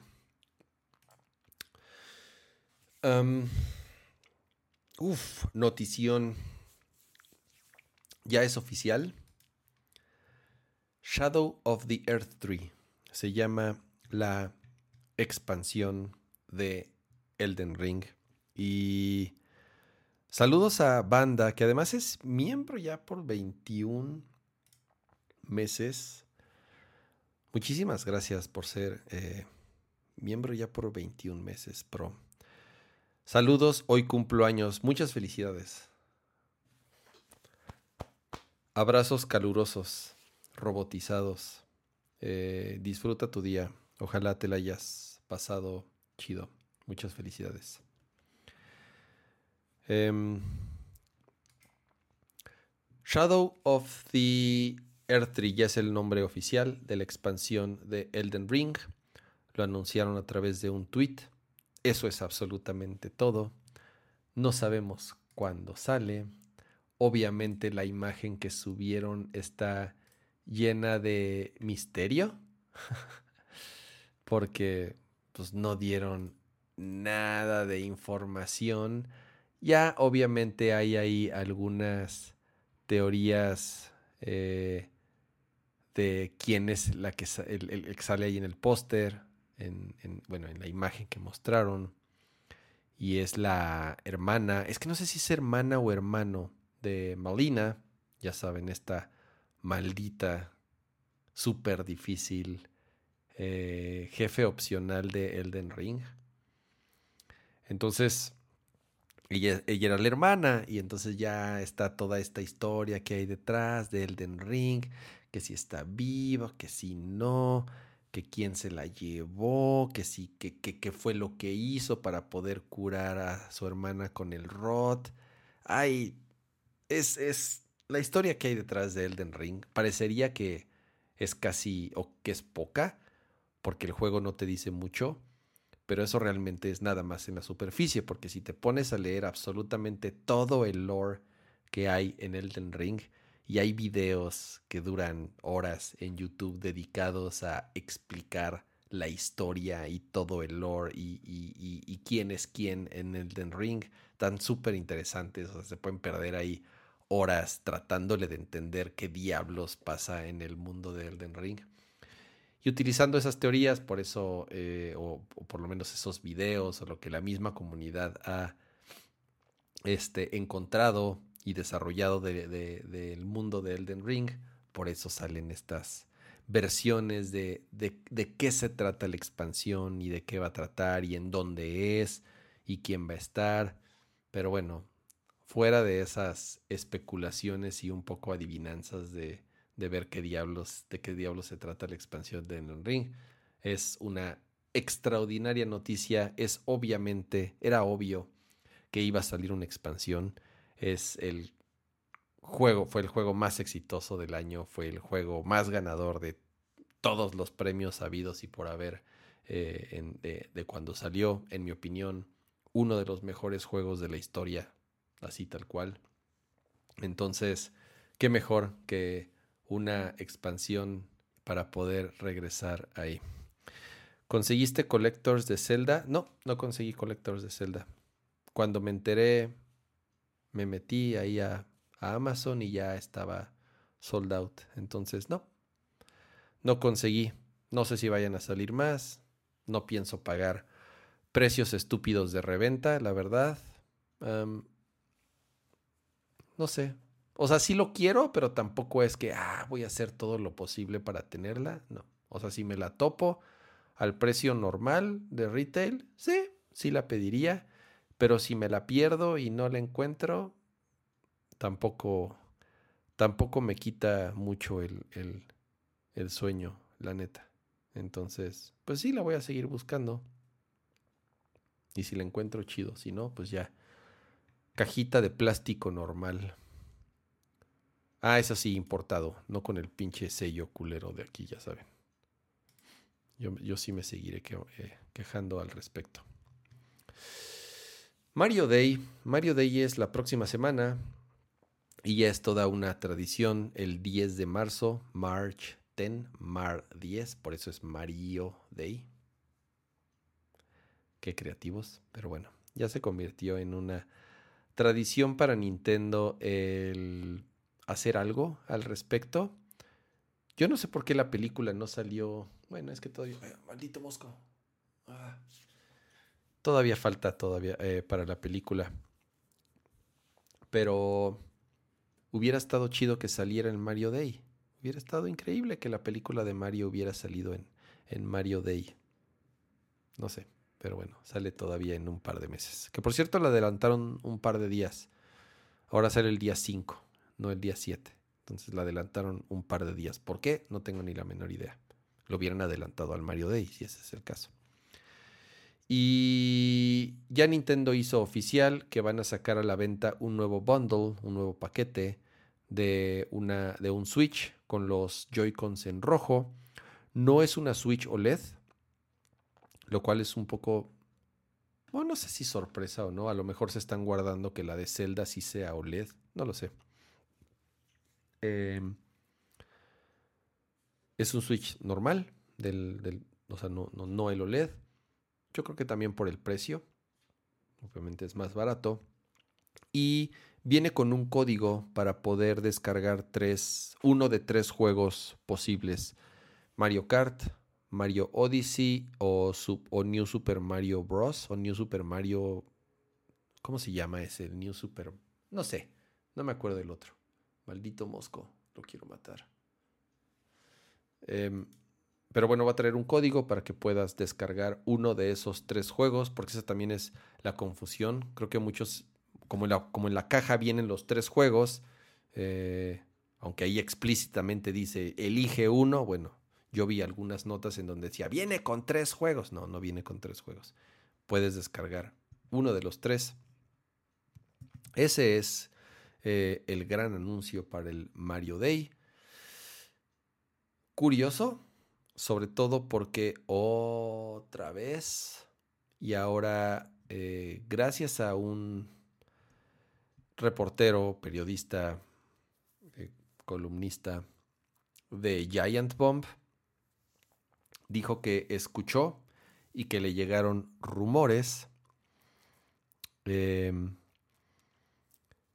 de que ahora sí, a finales de año, Nintendo va a anunciar la siguiente generación del Switch. No sabemos si es un Switch Pro, no sabemos si es un Switch 2. No sabemos si es un Super Nintendo Switch. Eh, pero otra vez llega esa época del año en donde hay rumores de que Nintendo estaría por anunciar al sucesor del Switch, que sí es una nueva versión. No es, o sea, no es un, no es un, no es como del Switch normal al Switch OLED, sino que sí realmente es un cambio sustancial. Y además no solo eso, sino que hubo un post muy interesante en Twitter de un güey que es que no me, no me, ya se me olvidó exactamente qué predijo, pero puso dos cosas. La primera fue cierta. No me acuerdo si dijo algo como, ah, este día va a haber un Nintendo Direct y, y, fue así exactamente eso, o fue algo relacionado a un juego. No me acuerdo exactamente qué fue lo que dijo, pero fue muy precisa la información y sí fue real porque ya, porque varios días después sí se cumplió. Pero la segunda parte del Switch, del tweet, decía algo como, y por cierto, en el estudio donde estoy trabajando, estamos, tenemos un par de proyectos optimizando unos juegos para la siguiente versión de Switch. Así de, oh. Entonces, ah, mira, ahí está, dice. Exactamente. O sea, lo que, está, lo que dicen ellos es que están trabajando en ciertos juegos, optimizándolos para la siguiente versión de Switch. Entonces, eh, predijo el Pokémon Presents. Ahí está. Ahí está. Es lo que, es lo que predijo. Entonces, ya viene de un par de lugares diferentes, o por lo menos de diferentes personas.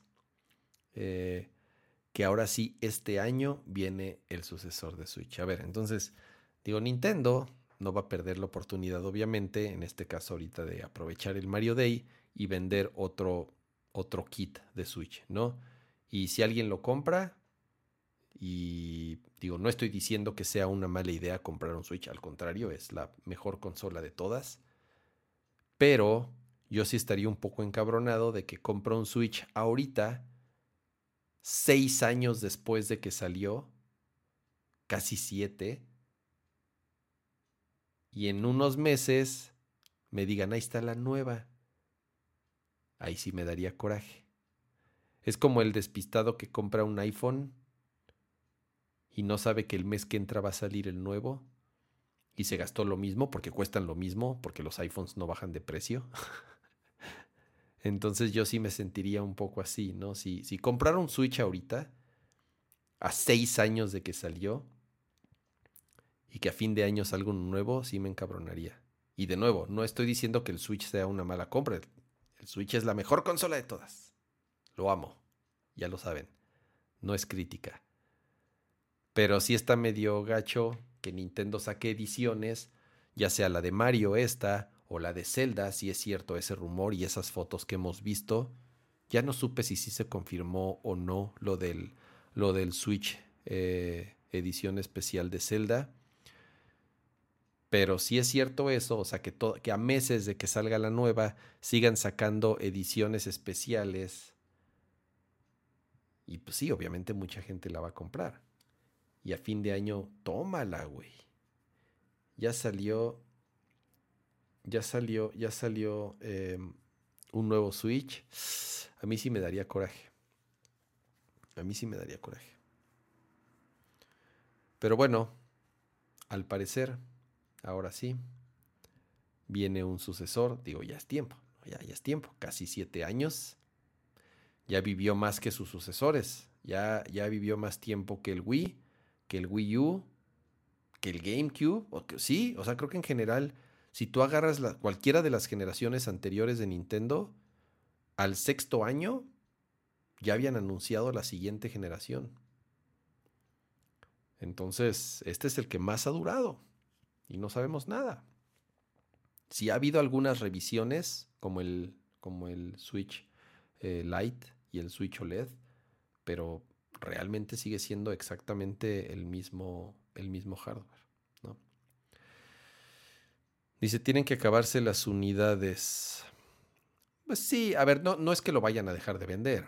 Lo que va a suceder es, obvio, que cuando anuncien el nuevo Switch, las, la generación actual la van a bajar de precio.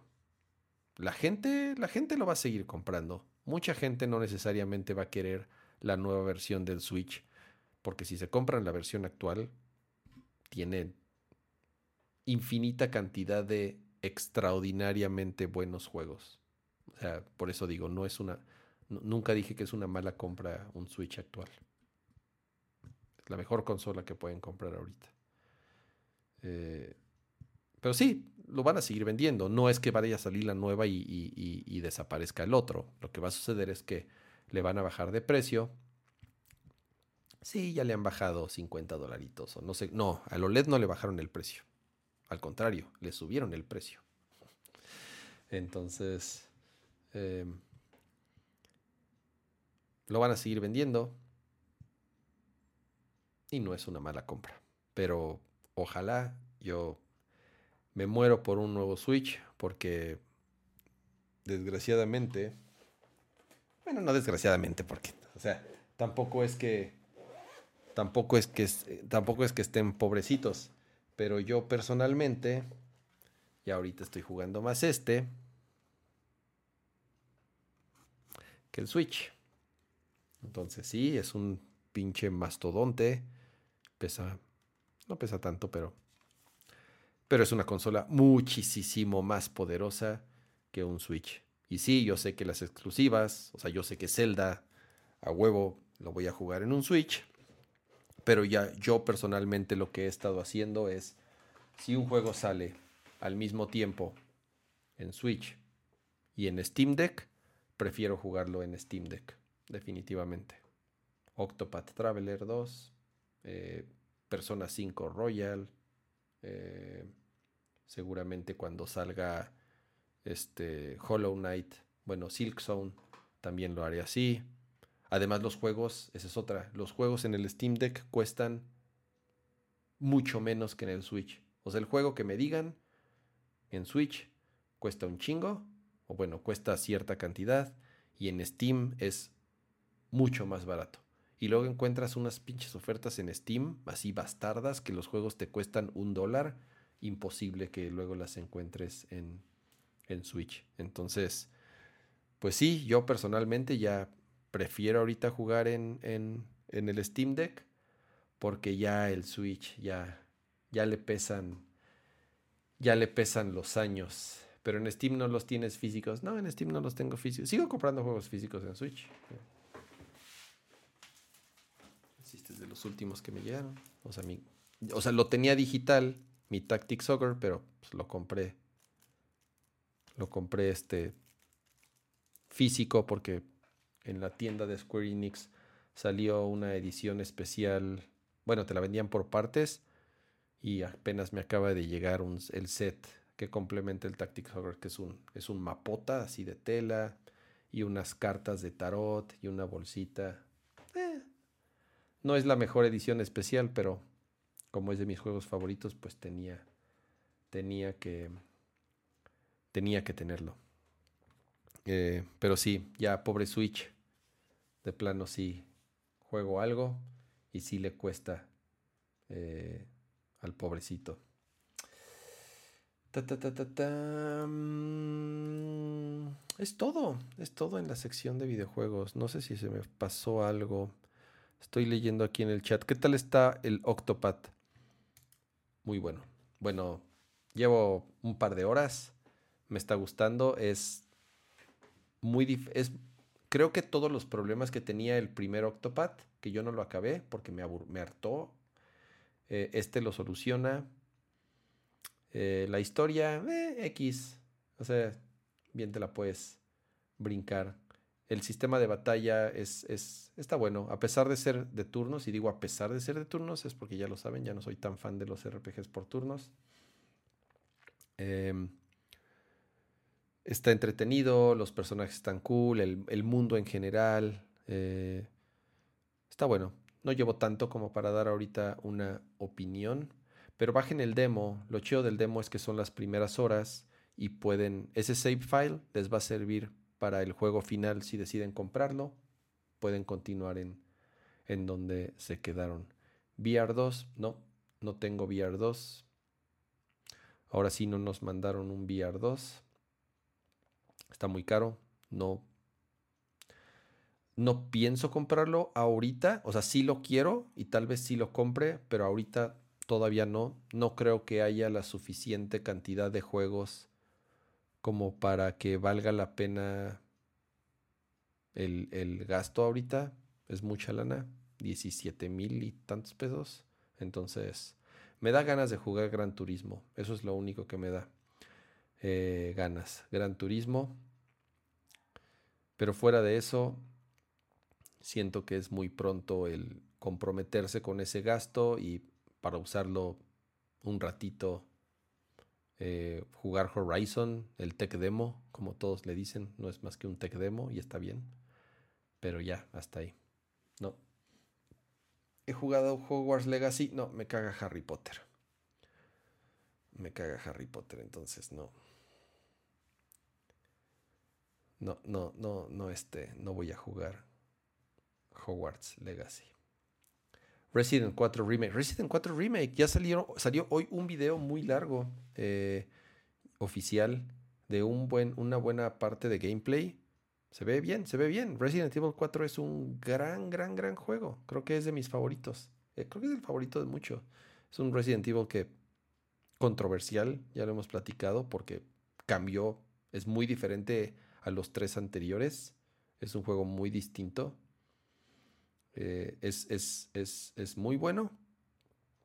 Y yo creo que este remake, así como los anteriores han sido extraordinarios, tanto el 2 como el 3, eh, yo creo que este 4, y viendo los videos, se ve buenísimo. Entonces, eh, este sí le voy a entrar. ¿En qué? No sé. Yo creo que en Play 5. Sí, en Play 5. Es un, es un juego de sofá. Es un juego de sofá, es un juego de pantalla chingona, sonido chingón. Es un juego, es un juego de sofá. Pensé, pensé jugarlo en Steam Deck porque va a salir en PC, pero no, no lo voy a, lo voy a, lo voy a jugar en, en, en, Play 5. ¿Por qué me caga Harry Potter? No sé, como que el tema de los maguitos y la magia y la fantasía no, no es mi cup of tea. Así como El Señor de los Anillos tampoco me encanta como que el pedo de la fantasía y los dragones y los magos no me no me no me no me gusta mucho. eh, um, nopalito, ¿dónde está el nopalito?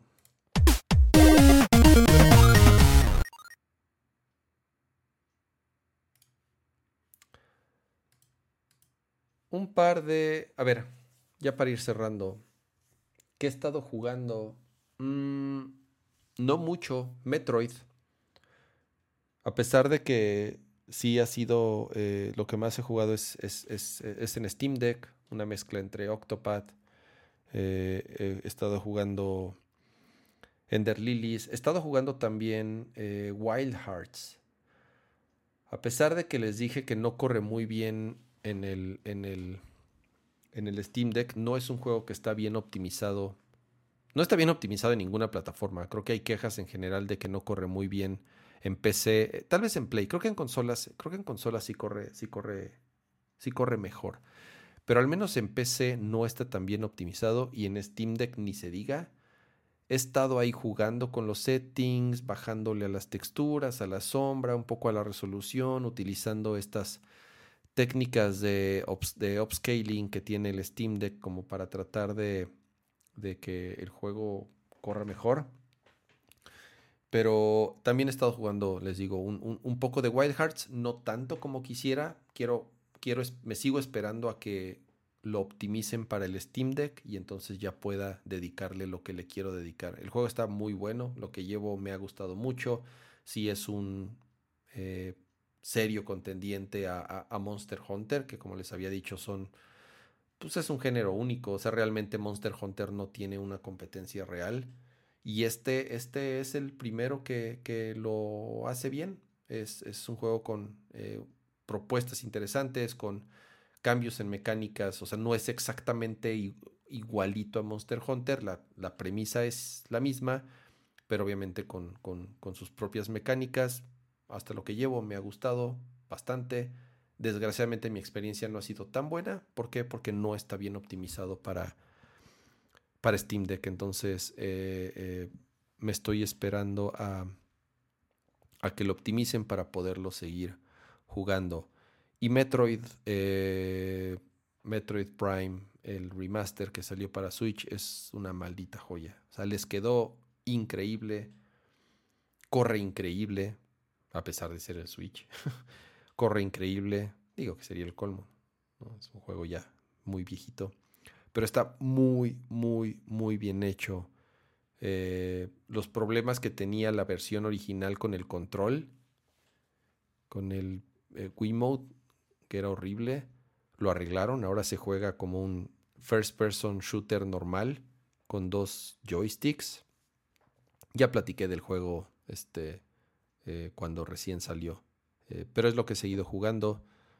De hecho, me lo llevé de viaje, o sea, cuando, cuando sales de viaje también está cabrón llevarte todo, entonces sí pensaba, ah, Switch o Steam Deck, Switch o Steam Deck, ¿cuál me llevo? Y aquí sí, honestamente, ganó el Switch número uno para seguir jugando Metroid, pero también lo más importante, porque no es tan pinche grande, o sea, no me iba a quitar tanto espacio en la maleta, y además porque le dura la pila.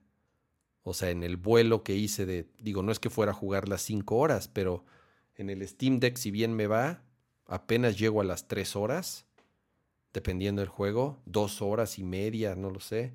Y yo sé que con el Switch, o sea, aunque si hubiese querido jugar las 5 horas sin parar, me hubiera aguantado las, las 5 horas, ¿no? Y en el peor de los casos, pues bueno, lo conecto ahí a, a, una, a una batería externa y listo. Entonces sí, fue el Switch el que me llevé de viaje y por eso estuve jugando más Metroid juegas se los, se los recomiendo.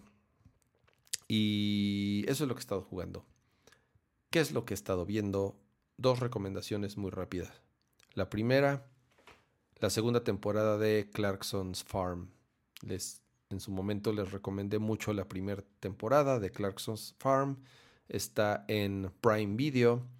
Es esta serie eh, la cual la protagoniza Jeremy Clarkson, el, conductor de Top Gear y ahorita del Grand Tour.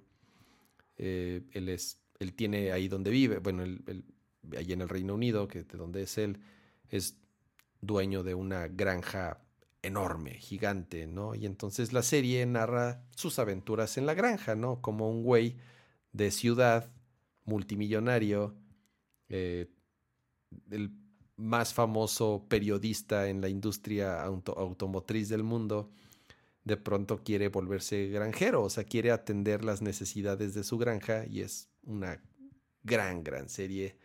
Y la temporada 2, que salió hace un par de semanas, no se queda corta. Eh, es, una, es muy divertida, me, te pone de buenas. Eh, gran serie, se las recomiendo muchísimo.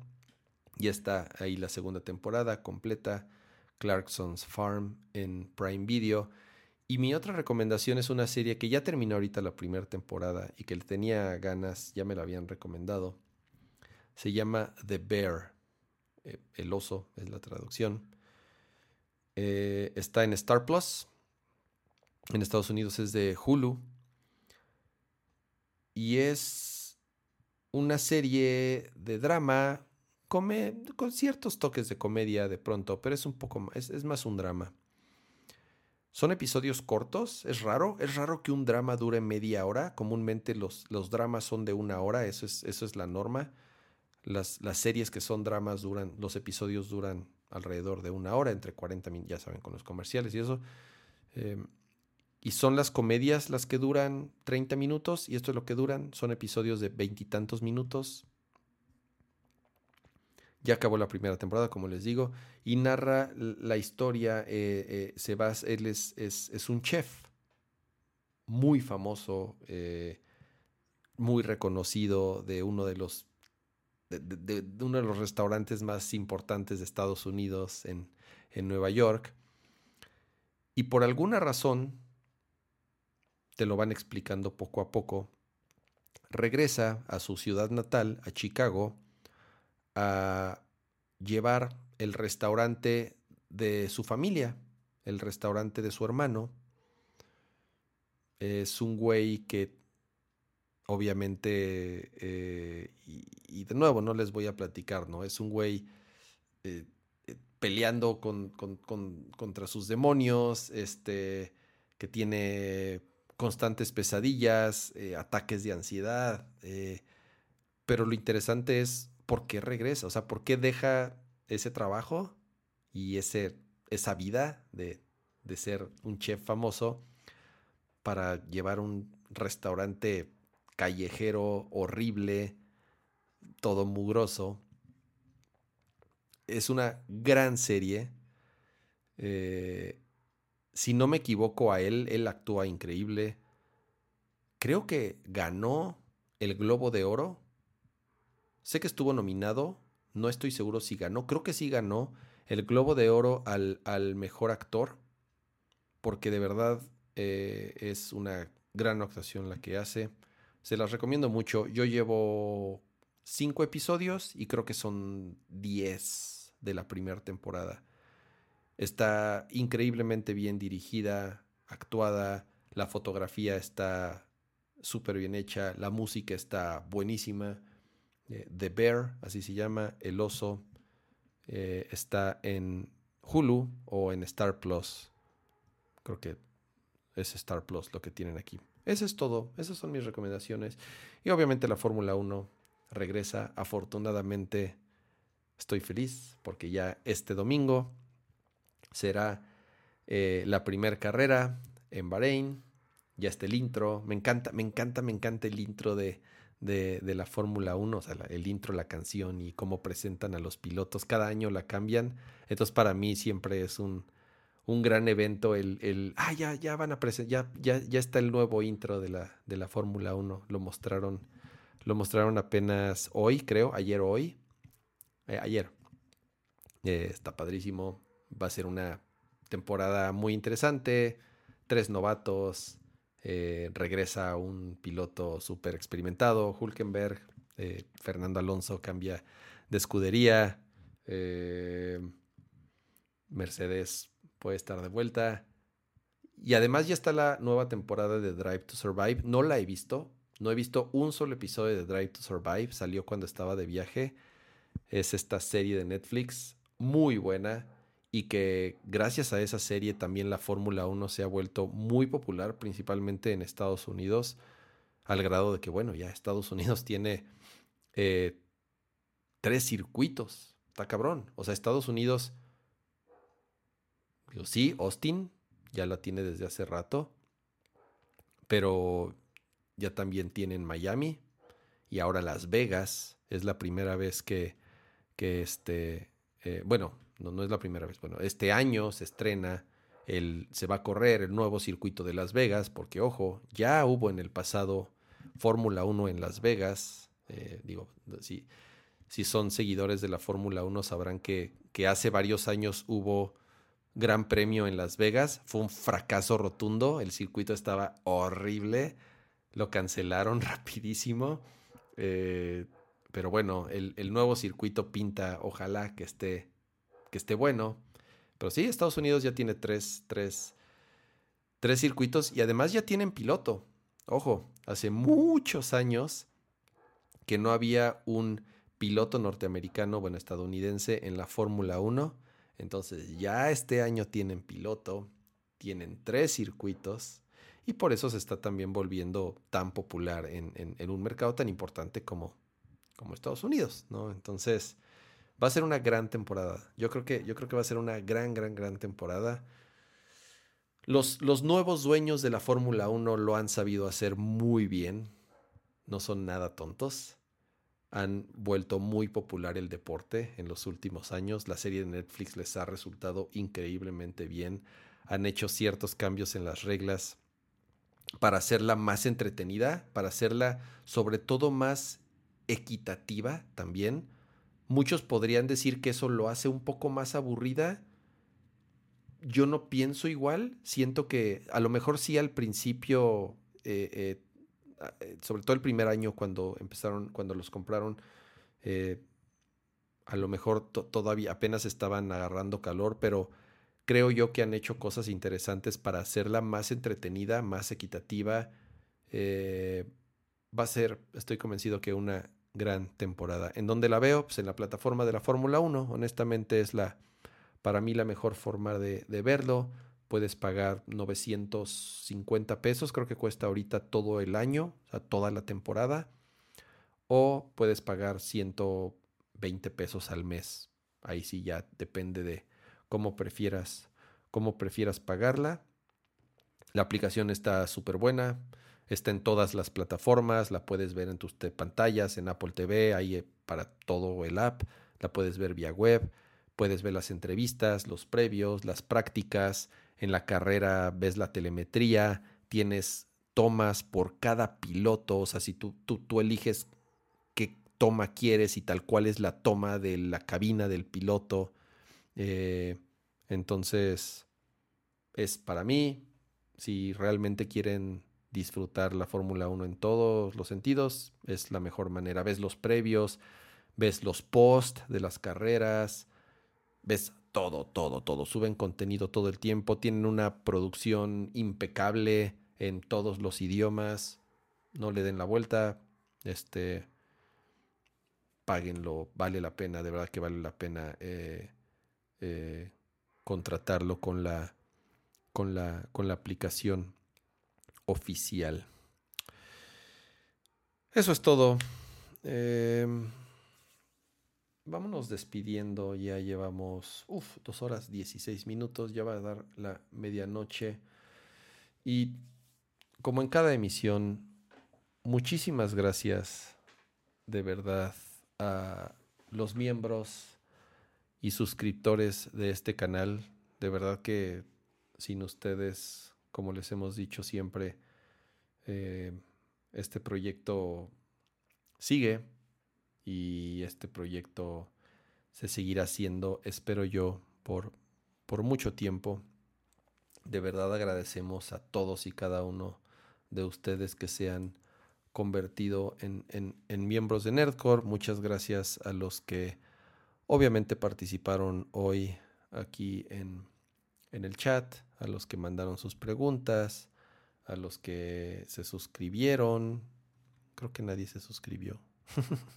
Pero está bien, los queremos a todos los que son miembros y a los que no también, que nos acompañan aquí en esta nueva edición de Nerdcore Podcast Forever Alone. Ya me estoy quedando sin voz.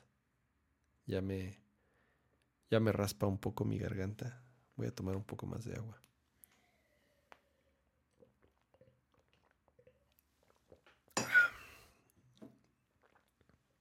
Ay, güey, casi la tiro otra vez.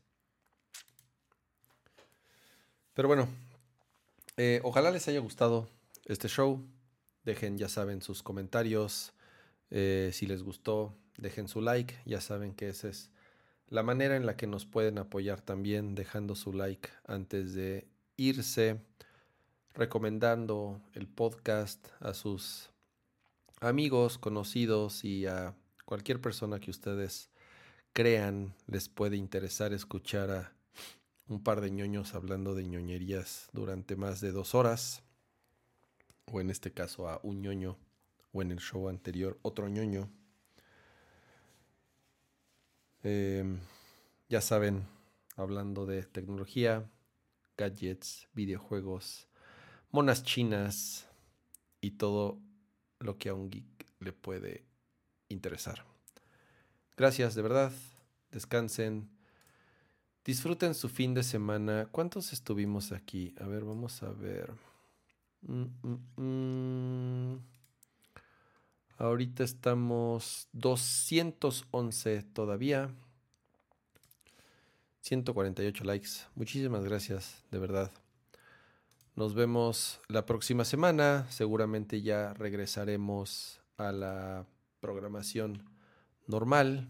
Que yo sepa, por lo menos yo no tengo ningún viaje programado. Por lo menos no sé si eh, Pato tenga un viaje programado, pero creo que no. Muchísimas gracias, Marco, por, por, por suscribirte a, a Nerdcore eh, Max. Buenísimo. Eh, agradecemos muchísimo de verdad tu, tu este, tu suscripción. De nuevo, ustedes son los que hacen que este programa se siga haciendo. Pero bueno, ya estuvo bueno de estarse despidiendo. Como dicen, mucho se despide el que no se quiere ir, pero ya es hora de irnos a Momi. Descansen. Nos vemos la próxima semana. Bye.